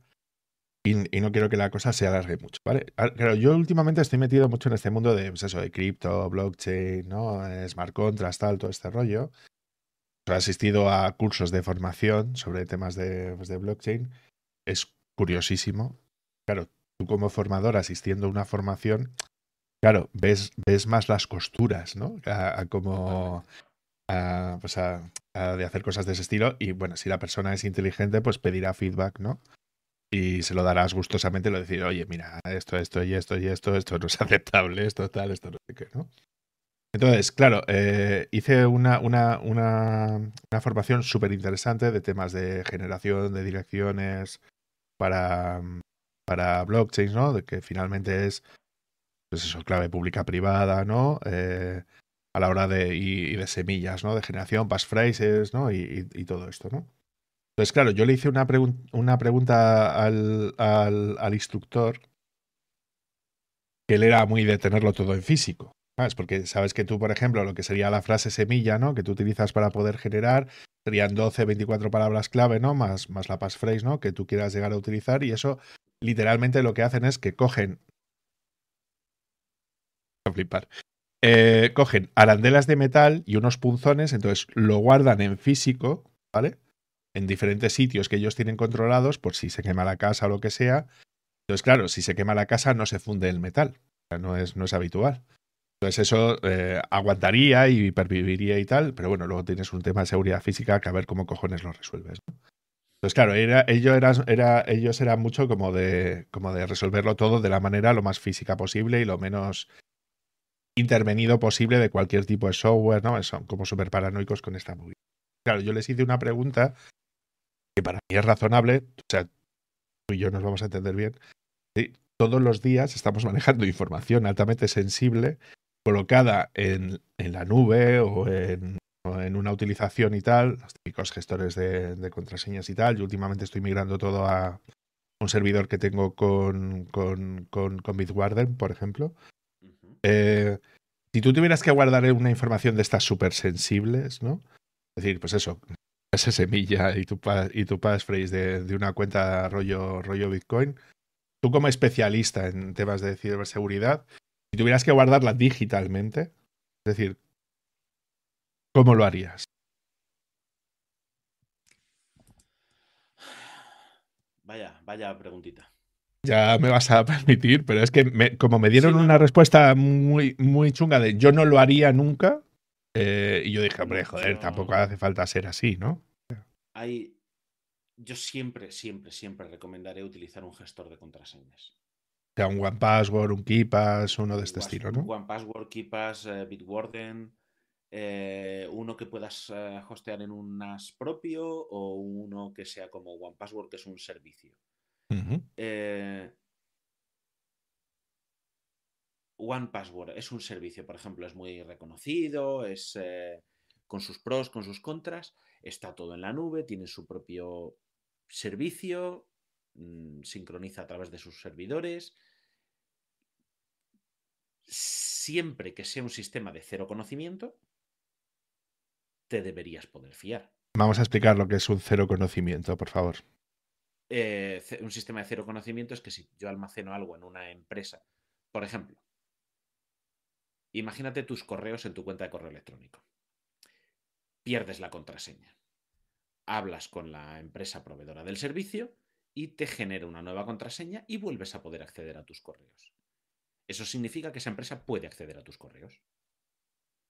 Porque te pueden generar en un momento dado otra contraseña nueva eh, y, pueden volver a generar acceso. Podrían generar una contraseña nueva para ellos mismos y acceder ellos mismos a tus correos. En un servicio de cero conocimiento, si tú pierdes tu contraseña, tu contraseña desbloquea el cifrado de tu contenido. Ellos no tienen conocimiento de tu contraseña y no pueden regenerarla. Entonces el problema de... La ventaja de un sistema de cero conocimiento es que la empresa que te da el servicio nunca puede acceder al contenido de tu información almacenada. claro, pero en este caso estarías confiando en la buena voluntad de OnePassword, porque OnePassword, el software que utilizan no es software libre. Entonces, Exactamente. estás confiando en la buena voluntad. Por mencionar, por mencionar una, podría ser cualquier otra, pero sí. Sí, sí, sí, pero, pero que, quiero decir, o sea, que, tú, eh, ellos estás confiando en, en, el buen criterio de esa empresa que quiere seguir sobreviviendo, ¿no? de que ellos no van a tocar nada de ese estilo y que por lo tanto eh, lo que ellos dicen que hacen lo cumplen. Exactamente. ¿Tú te fiarías de eso? Me fío de que la gente pare en los semáforos en rojo. Hay, hay veces que no lo hacen. Quiero decir, y hay veces que no lo hacen y me podrían pasar por encima.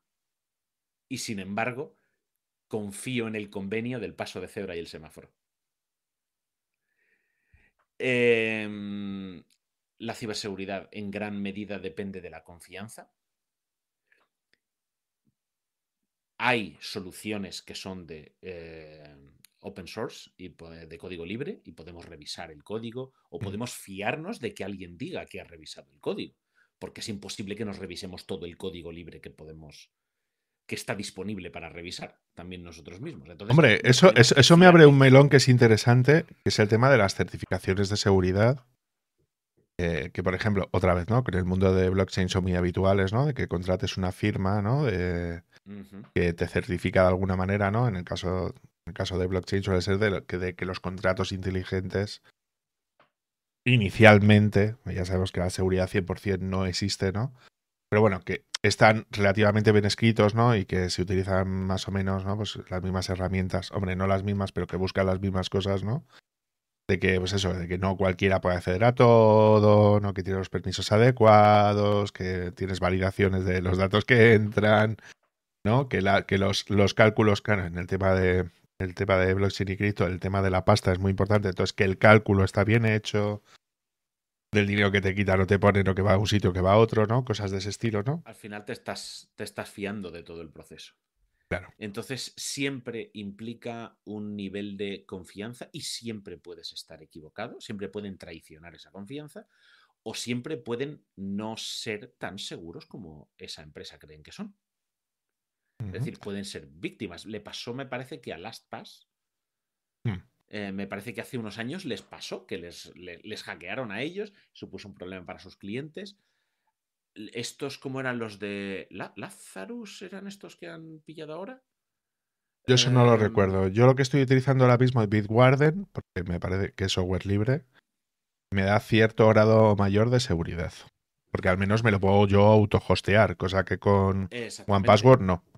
Exactamente, por eso digo que, pero todo es un nivel más y siempre tenemos que tener en cuenta que debe haber todos esos niveles porque no podemos esperar que todo el público, no es lo mismo lo que yo puedo hacer que lo que puede hacer mi padre por su perfil de conocimientos y profesional o lo que puede hacer mi hermano o lo que puede hacer mi cuñado o lo que podéis hacer cualquiera de vosotros. Entonces, hace falta soluciones para todo el mundo necesitamos... em, ¿Cómo lo puedo simplificar? Algo mucho más... Sí, a, a una solución que esté adaptada al, al perfil ¿no? de la persona que lo tiene que usar. Vale, pues vamos a señalar los dos perfiles típicos, ¿vale? Uno sería tu perfil. Es decir, tú, si tuvieras que guardar esa información, ¿dónde la meterías? Y luego, si tuvieras que recomendarle a tu padre que lo hiciera, ¿dónde le dirías que lo podría llegar a guardar? Yo, si tengo que recomendar a alguien, es cualquier servicio gestionado va a ser mejor que no tener nada o tener la misma contraseña en todo.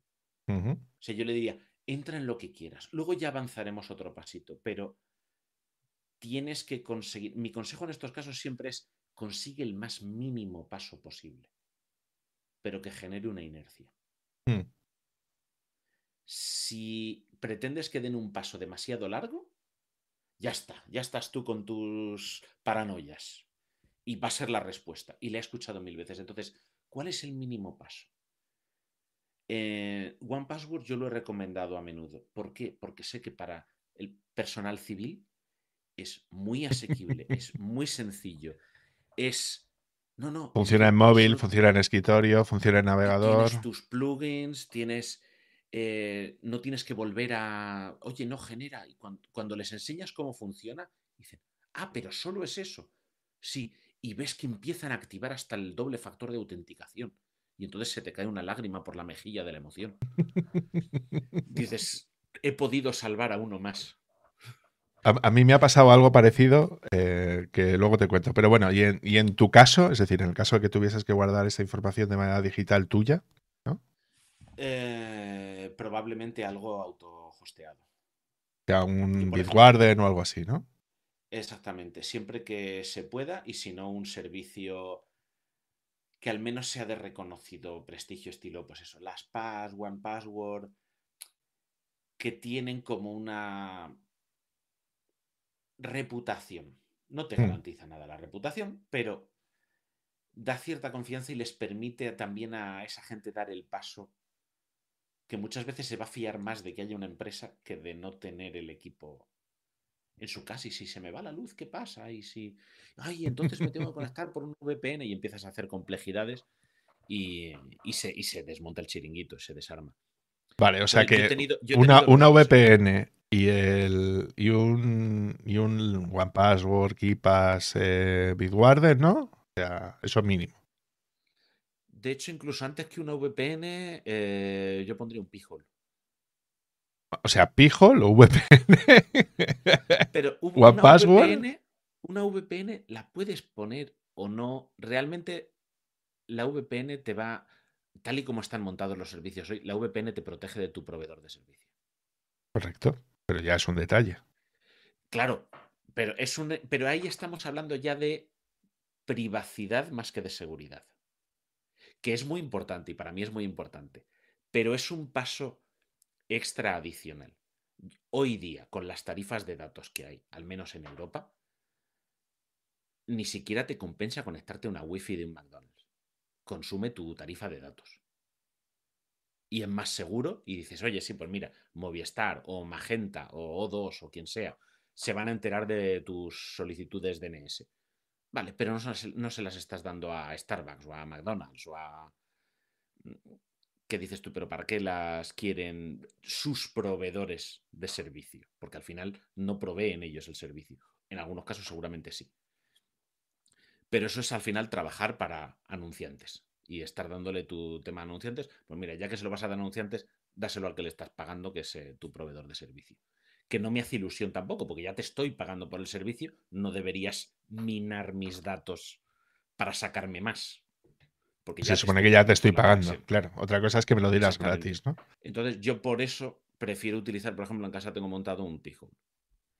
Hay otros servicios externos que recomienda gente que también sabe un montón, más que yo, mucho más que yo. Por ejemplo, NextDNS, que no te tienes que montar nada. Te suscribes y lo puedes usar. Hmm. Tienen gratuito con un número de solicitudes mensuales y luego tienen tarifas de pago. Obviamente te tienes que fiar de que no registran tu actividad o de que no la comparten o de que no la venden o... Porque, porque NextDNS sí puedes desactivar el, log o puedes activarlo a tu voluntad. Eh, se supone que si lo desactivas, realmente lo desactivan. No lo sé. Y se supone que no lo venden, no lo sé. También hubo una aplicación de VPN muy famosa que resultó ser de Facebook y le daban todo lo que navegabas por ese VPN, vale, no lo veía el operador, no lo veía el McDonald's o el Starbucks o el, o el wifi de la estación de tren, pero lo veía Facebook. Entonces... Yo te comento, yo para... Claro, yo tengo un perfil complejo que es de viaje, eh, porque claro, lo mismo me toca ir, o sea, claro, tú normalmente te sueles mover normalmente entre oficina, casa, casa, oficina, ¿no? Es lo que entiendo no, antes no, y antes lo que tenía era una VPN montada en mi casa. Y viajase por donde viajase del mundo, yo me conectaba a mi casa y salía desde mi casa. Vale. Yo lo que tengo para poder hacer esto es, eh, ¿conoces los routers de viaje de GLINet? Mm, no. ¿Te, ¿Te, suenan? Bueno, pues son unos, unos routers de viaje, son, están bastante potentillos, están muy bien. Entonces, últimamente, claro, yo tengo uno que era, bueno, que era Wi-Fi 5 y tal, no sé qué, no sé cuántos, y que está bastante bien, ¿no? Entonces, GLINet está muy bien porque eh, tienen internamente tienen OpenWRT por defecto. Entonces, tienes acceso a lo que es el código, tienes acceso a todas las funcionalidades y tal, ¿no? normalmente son routers que tienen un poquito más que el típico router, un poco más de memoria, un poco más de disco, un poco más de tal, entonces te permite eh, usar VPN, enganchar a la que tú quieras, por, por WireGuard, por, eh, por OpenVPN. Tienen preintegrado ya un pijo normalmente para, para poder tirar de todo ese tipo de cosas. Entonces, esto está guay porque si te lo tienes ya previamente ya instalado, pues no, no tienes que hacer nada. Simplemente enganchas por cable de red o justo al contrario, si llegas al hotel, le, enganchas el, cable de, red al, aparato y a la wifi a la que te, a la que te conectas es tu wifi. ¿no? Entonces todo va encriptado, cifrado y tal. Y está bastante guapo. Y, estaba viendo que justo estaban saliendo, estaban sacando uno ahora, que es nuevo, que lo estarán fabricando, que ya es Wi-Fi 6, que es la nueva versión del Slate, ¿no? eh, que el anterior es el que yo tengo y que funciona que, que, flipas. Y van a sacar, pues justo, la versión Wi-Fi 6 de ese aparato y, ya me he registrado ahora. Que lo he visto a ver para ver si lo conocías o no. Pues está bastante guapo. No, lo conocía ese. Yo ahora en pues casa tengo un MicroTik, de hecho, por recomendación de Eduardo Collana. Pero. No, MicroTik, no. Uno chiquitito. Eh... ¿Y cuánto te cuesta? 50 puertos, 5 puertos. Eh... ¿Qué me costó? Si me lo compré por Amazon, no sé si me costó como 60 euros. ah, pues no está mal. No, no, desde luego menos de 100 euros, ¿eh? O sea, menos de 100 euros. Tiene 5 puertos Ethernet. ¿Pero es Wi-Fi 6? Eh, Wi-Fi, no. Ese es el detalle. es, una cajita, o sea, es que es una cajita así, es que no es nada. Y para quien nos oiga, como, no sé, 12, 15 centímetros. la típica cajetilla del tabaco. Sí, un ponte dos de ellas juntas. Eh, lado a lado. Eh, con un switch de cinco puertos. Eso es, un, switch básico de cinco puertos, eso es lo que ocupa todo el router. Y funciona de maravilla. Y yo no le saco ni de lejos toda la capacidad que tiene porque tiene implementados todos los protocolos del mundo mundial. Todos los estándares posibles los tiene implementados. Entonces, yo ni de lejos le saco todo el partido que se le puede sacar. Pues si nos pasas el enlace y tal, que yo creo que le puede resultar interesante a la gente y luego que lo, que lo ponga José cuando lo publiquemos. el H2AP me parece que es el, código, pero eh, lo busco y os lo paso. Recomendaciones para la gente. Si no tienes nada, un gestor de contraseñas. Para empezar. Porque hace poco también me preguntaron por un VPN. ¿Contrato un VPN? Digo, ¿para qué lo quieres? ¿Para ver Netflix de España? Vale, pero no es por seguridad. Si quieres contratar uno de esos. Si quieres o contratar vuelos más baratos. Sí, pero si quieres por seguridad o por privacidad, pues te tienes que montar un VPN en tu casa. O en tu oficina o donde sea. Te tienes que montar un servidor. Un OpenVPN como el que me monté yo en su día, que son facilísimos de, de montar, pero requieren un trabajo y un mínimo mantenimiento. Hmm. Em, si quieres VPN, eso sería lo propio. Contratar uno de esos servicios que hay por ahí. Toda la publicidad que hay ahora en YouTube de VPNs por tu seguridad. Es cambiar el darle la información a tu operador telefónico por dársela al proveedor de VPN. Yo en mi caso utilizo Private Internet Access y por lo que yo sé, no sé que tú me digas lo contrario, eh, no ceden información volvemos a lo de antes de confianza. Seguro que hay muchos proveedores de servicio que dices, no, no, mira, tú me pagas y eso es de lo que yo gano el dinero, no de vender tus datos. Hmm. Y seguro que los hay que cumplen. Seguro. O sea, pero esto es pues como habríamos hablado antes de lo de los sistemas de cero conocimiento cuando no son open source. Te tienes que fiar. Eh, en este caso, pues parecido. Y luego ya el siguiente paso, pues puedes meterte, pues eso, tu propio servidor de DNS para por lo menos acumular las peticiones o filtrarlas o filtrar trackers. Eh, Pijol eso lo hace de maravilla. Y hmm. luego tienes, si no, alternativas a Pijol, que es más ingenieril, más, un poquito más avanzada, porque tienes que tener tu equipo en tu NAS, en tu Raspberry, en una máquina virtual o donde quieras. Eh, tienes la opción esta que comentaba antes de Next DNS. Y, hay algunos casos. A mí el, mejor ejemplo de Pijol siempre me gusta una aplicación que tengo que es gratuita en el teléfono de Sudokus, que tiene publicidad. Pero solo veo la publicidad cuando estoy haciendo Sudokus en el transporte público, que estoy eh, fuera de. Pero el resto lo tienes filtrado. Del, DNS de mi casa. Y en casa la filtra y es que la aplicación cambia hasta de tamaño porque desaparece el banner publicitario, porque no puede hacer la consulta. Entonces, no es ya porque sea porque te salga publicidad o no. La publicidad es un método legítimo de ganar dinero para las empresas, pero el tema de los trackers ya es más peliagudo.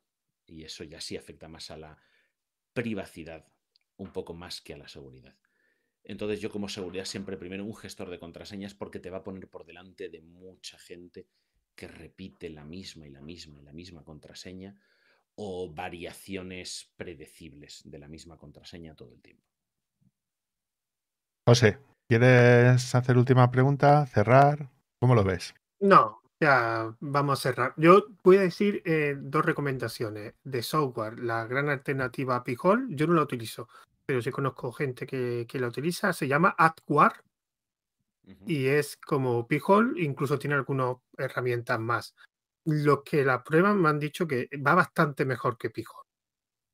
Y de los routers que yo es que yo la conozco, pero sí conozco dos o tres personas que la han probado. Además, migraron de pijo a esa herramienta y sé que va muy bien. Yo no sé si algún momento la probaré. Y de aparatitos de esos que habéis dicho vosotros, el GLINET lo conocía, es muy famoso. De hecho, en el, grupo de Eduardo Collado hay varios que los tienen. De hecho, Eduardo Collado creo que tiene dos o tres. Y yo, por, por poner algo diferente, yo recomiendo, no sé si está a la venta, la Banana Pi R3.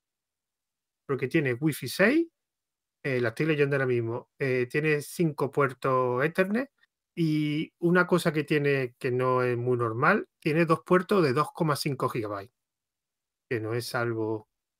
Y la, yo conozco la R2 y la R1, eh, normalmente pasa que esto lo tienes que comprar en China, pero cuesta aproximadamente unos 80, 90 euros con la caja y todo, porque lo que venden realmente es la placa, pero después tienes que comprar tú como el tipo Raspberry. Banana pide una alternativa a la Raspberry es una R3 tiene muy buena pinta. No es un hardware específico de router.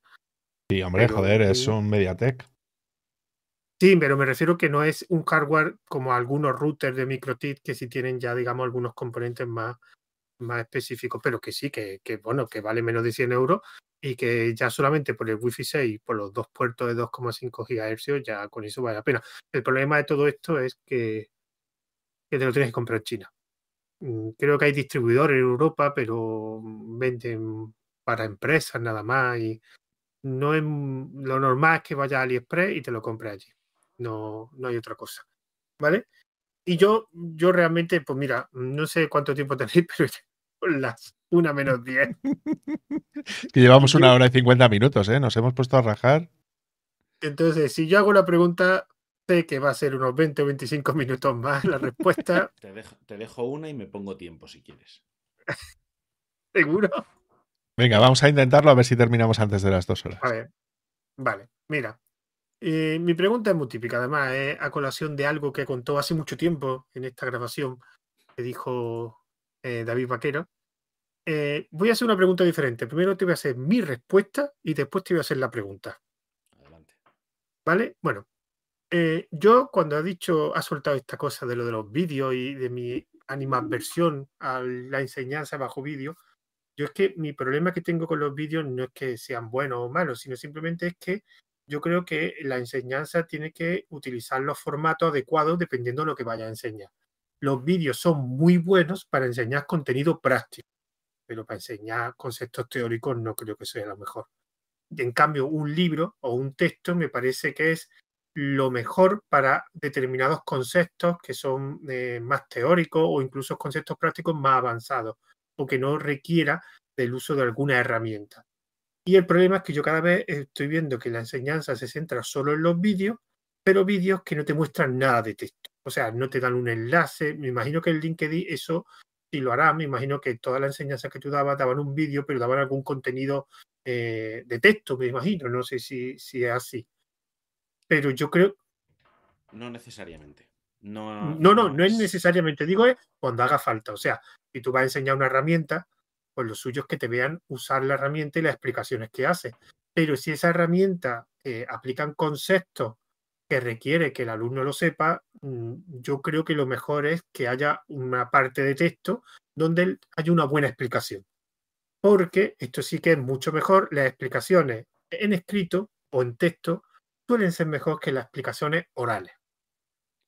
Y aquí es donde yo me meto, porque generalmente en las explicaciones orales, en tu caso, como has comentado en LinkedIn, parece ser que no, pero no es normal que improvisemos mucho. O sea, no hay un guion donde eh, tú sabes un concepto y lo dices oralmente, que sí, que lo puedes decir de forma más amena que un trozo de texto, pero a la hora de la verdad, el trozo de texto suele ser más fiel al, a ese concepto que lo que tú hablas. Porque cuando tú hablas, utiliza un lenguaje que algunas veces no son las palabras adecuadas, porque muchas veces está improvisando, porque no nos engañemos, no leemos con un teleprompter. Generalmente, bueno, pocos casos he visto yo con teleprompter, pocos. Pero lo hay, es verdad. En nuestro caso, eh, dependiendo del tipo de contenido, se trabaja con guion. La mayor parte de mis cursos cuando yo grababan no requerían guion. La primera vez que grabé cursos sí requerían guion y había teleprompter.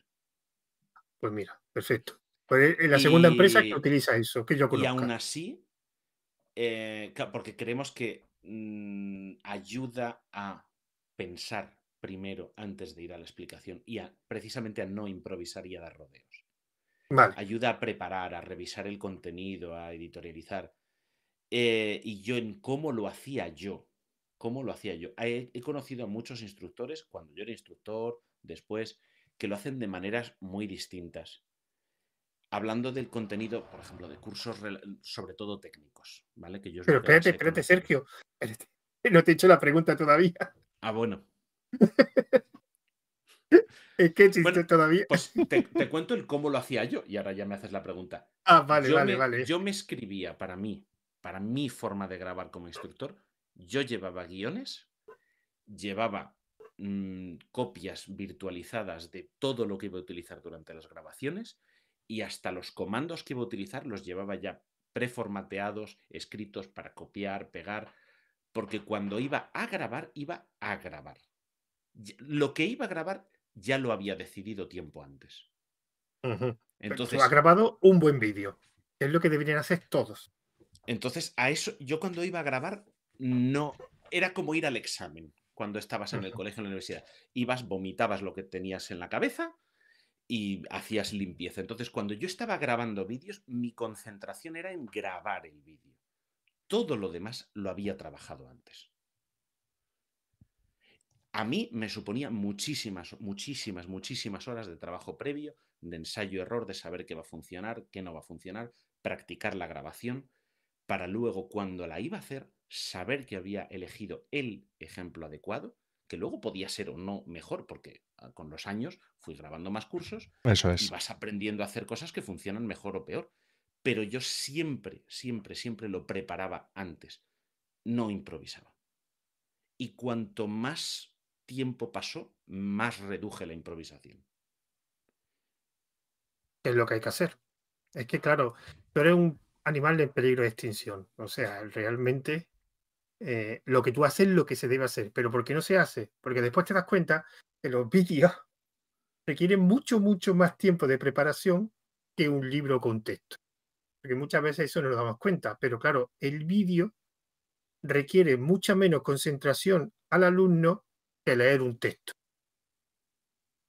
Y por eso yo creo que la comodidad del vídeo está ganando al, al, libro. Pero yo creo que es que no se deben, eh, cada uno se puede complementar directamente en aquellos cursos, en aquellos, digamos, eh, conocimientos que quiera enseñar, que implique que hay una parte, entre comillas, teórica. Es que no me gusta decir que el texto sirve solo para la teoría, porque el texto también sirve para mostrar ejemplos muy, muy buenos y son y hay un contenido también muy revisitable, cosa que el vídeo es más complejo, que se revisite. Y ahora mi pregunta. Bueno, si va a decir algo, que si no te hago la pregunta. Yo, yo es que soy aficionadísimo a escuchar podcast, entonces vale. sería el equivalente sonoro del vídeo.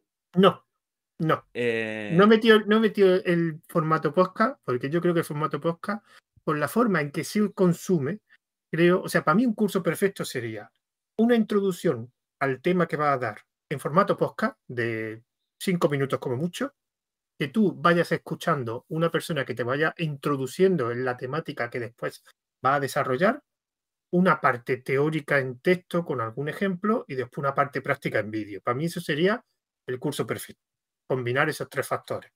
Una introducción en formato podcast, pequeño audio, no buscamos audio de 20 minutos, sino 5 minutos donde tú, como tú eso lo puedes eh, escuchar varias veces, pues a lo mejor, y a mí que me ha pasado muchas veces escuchando podcast, he descubierto tecnología, eh, me han descubierto tecnologías que en texto o en vídeo a lo mejor me hubiera costado más eh, introducirme en ella. Y en un podcast a lo mejor que habla un experto en la tecnología X, que hace como esto, una charla donde alguien habla de una tecnología, te resulta más ameno y te, y te permite, digamos, que cuando vas a ponerte ya a fondo con esa tecnología, ya tenga un conocimiento previo. Porque todo en esta parte de programación, de seguridad, hay muchos conceptos que tienes que aprender antes de, pero muchos. Yo siempre pongo el caso de las redes. De las redes no es coger y meter cables y configurar router. Hay pilas TCP/IP, hay protocolos, hay cosas que si sabes cómo funcionan a la hora de meterte en la parte práctica, te va a quitar muchos problemas. Y ahora mi pregunta, después de todo este párrafo que he soltado de, respuesta, dime cuál para ti es la mejor cualidad de un buen libro y la mejor cualidad de un buen vídeo.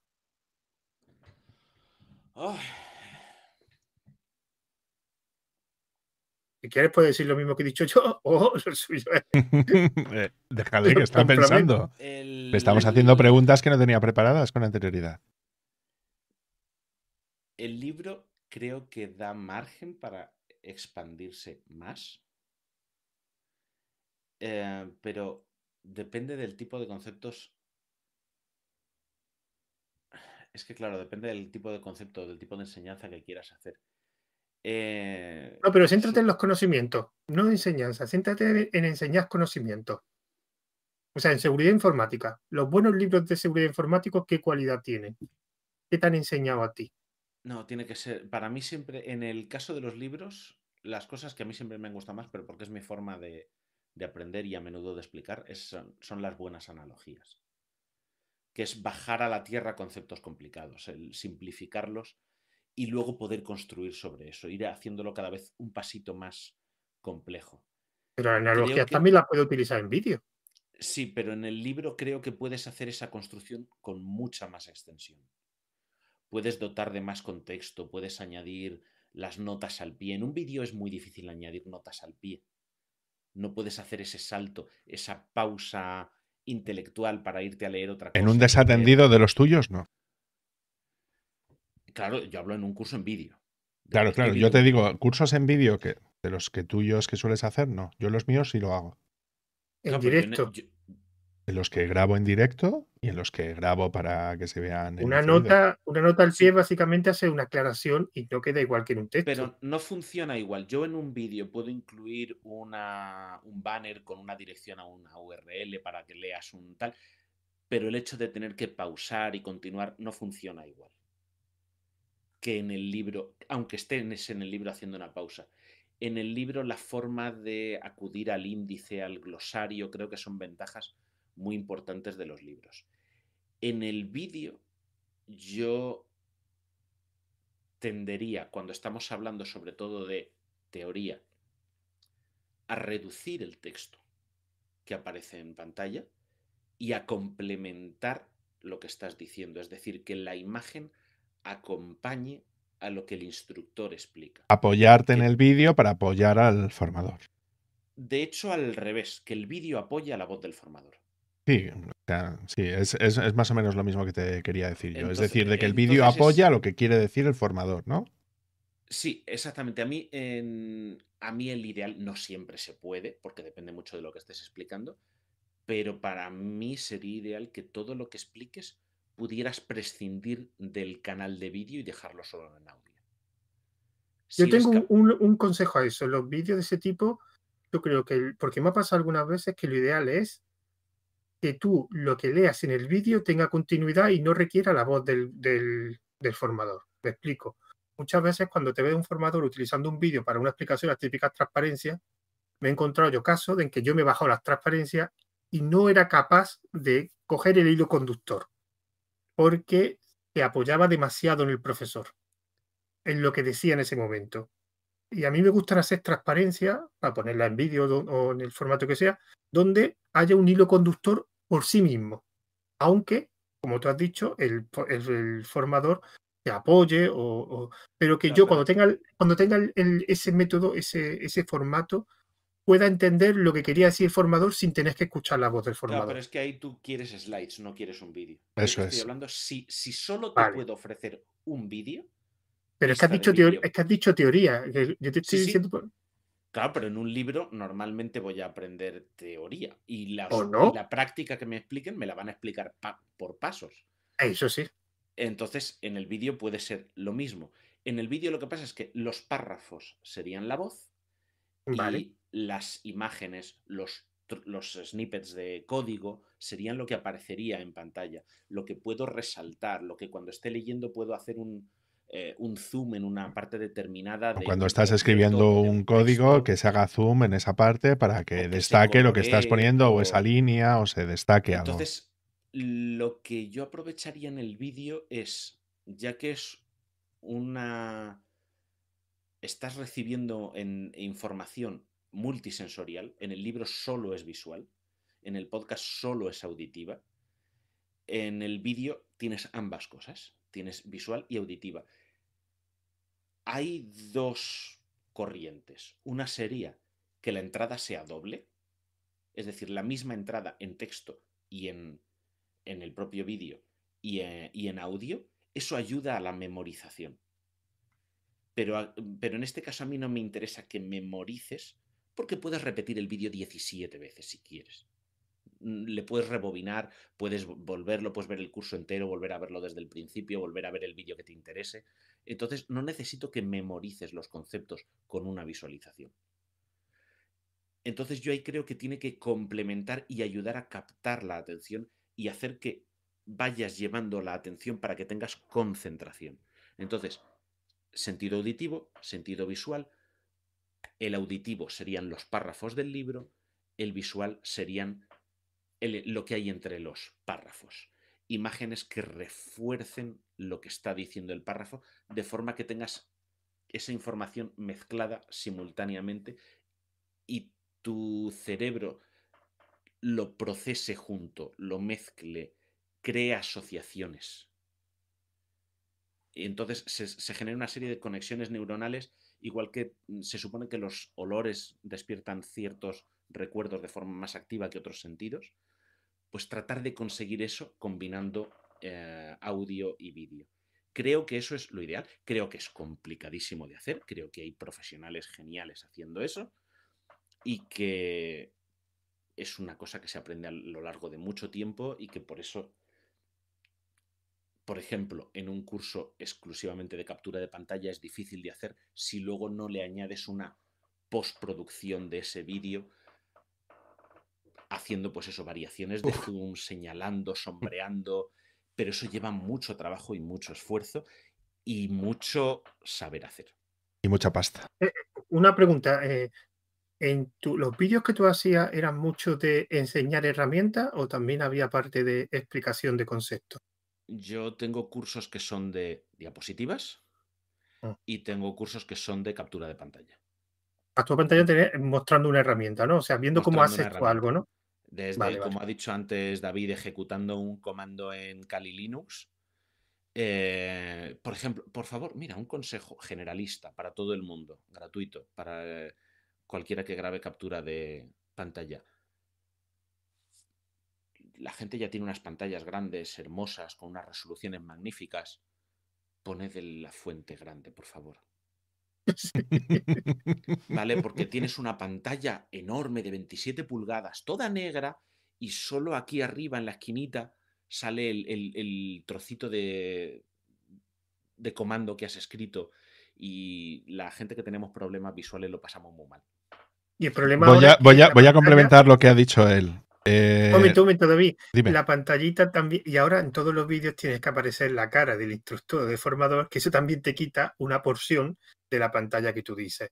Eh, pero bueno, lo que hay ahora, que tiene que ver, tiene que verse al formador. Es una moda que se puede hacer o no hacer. No tengo nada ni especialmente a favor ni especialmente en contra. Creo que es un estilo más en ese sentido. No, no tengo una opinión del todo formal al respecto. Vale, yo voy a comentar las, las dos cositas.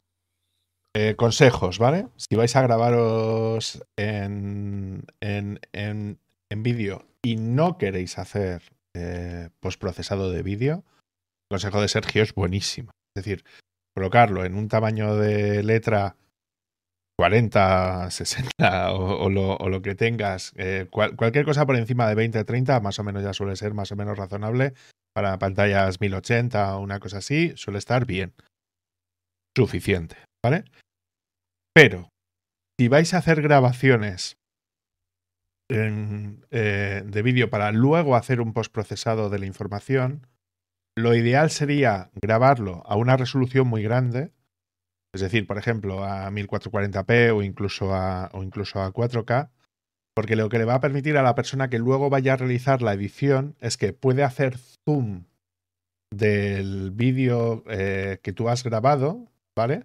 Y se va a ver a una calidad aceptable. Es decir, si tú, por ejemplo, eh, grabas en 4K, aunque luego la resolución del vídeo final del curso sea a 1080, claro, 4K significa que puedes tener cuatro pantallas 1080 dentro de una imagen 4K. Entonces se podría hacer un zoom de por 4 perfectamente a una zona.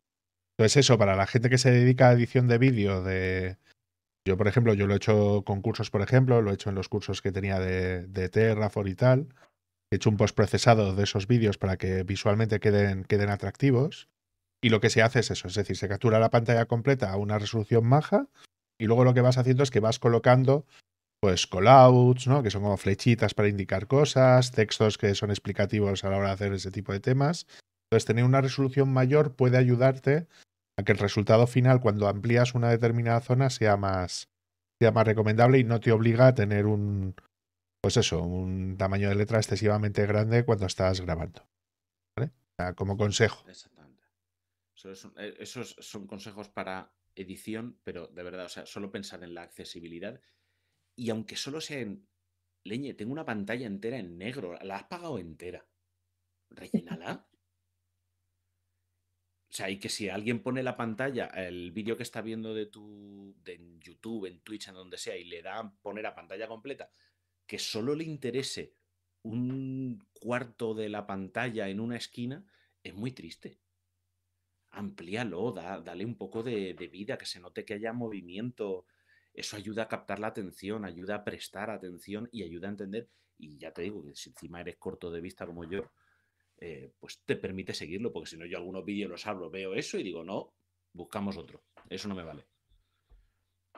Cuando, cuando buscas cosas específicas o tal, y dices, eso no,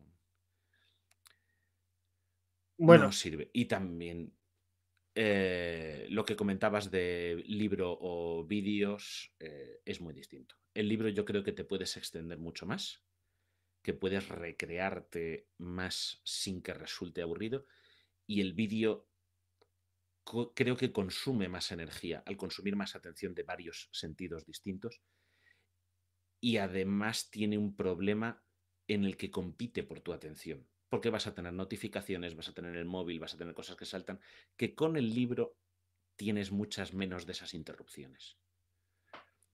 Pero es más aburrido leer que ver. Eh, bueno, cada cual aprende como más eh, le apetezca, eh, quiera o, como, de la única forma que sepa. Lo importante es que haya formas de aprender para todo el mundo. Y que haya recursos accesibles para todo el mundo, porque por suerte o por desgracia, eh, no todo está accesible a todo el mundo. Las formaciones presenciales, las físicas. Es que hacemos una presencial, pero yo trabajo en remoto, pues no puedes ir. Eh, o no me puedo mover, o me he puesto enfermo, o es que esto en vídeo pero no me vale, pues necesitaré también presenciales. Al final todo se puede combinar, todo puede sumar y no hay nada que sea perfecto, salvo tener tu profesor particular que te resuelva dudas cuando tú lo tienes. Eso probablemente sea lo, lo ideal, pero eh, entiendo que no todo el mundo se puede permitir eso.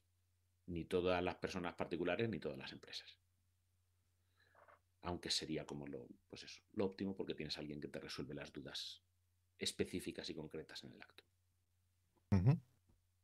Va, pues hala. Chapa, José. Bueno, pues vamos a finalizar. Bueno, antes de todo, muchísimas gracias, Sergio, por participar. Espero que por lo menos no te hemos quitado mucho el sueño. Nada, esto. Nada, cinco horitas todavía me quedan. Bueno, y para finalizar, pues ya los métodos de contacto. Recordad que hay un grupo de Telegram que es Foentire, también una cuenta de correo que es foentire.gmail.com, una cuenta de Twitter que es arroba Foentire. Y recordad que este audio estará, bueno, este vídeo estará en formato podcast, tanto en iVoox como en Anchor, buscad por formador en tiempo revuelto, y también estará en formato vídeo dentro del canal de David Vaquero de cursos de desarrollo. Así que poco más y ya me despido pues hasta la siguiente charla. Adiós. Vale, yo solamente quería agradecerle a Sode 3D que se ha, se ha, dignado a aparecerse por el canal de Twitch. Así que nada, muchas gracias por aparecer y por, por comentar por aquí en el chat. Y simplemente decir que estamos tanto en YouTube como en Twitch. O sea, ah. lo que son las grabaciones las estamos haciendo para poder publicarlas en, en, YouTube, inicialmente en oculto, si queréis estar enterados en el canal, bueno, en el grupo de Telegram que tenemos de formadores en tiempos revueltos. Y luego por el otro lado, pues eso, que si, si queréis vernos en directo, pues ya sabéis por dónde nos, nos podéis ver y luego en diferido, pues podemos colgarlo también en YouTube, porque de, en Twitch no nos dejan mantener los vídeos. Pues me acabo de enterar de Twitch, David, la próxima vez me levanto, ¿eh? Sí, sí, justo le pregunta que si tenía alguna preguntilla y tal, pero no, no, no, no tiene ninguna pregunta. Vale, pues nada más. Hasta luego. Venga, hasta luego, gente. Adiós.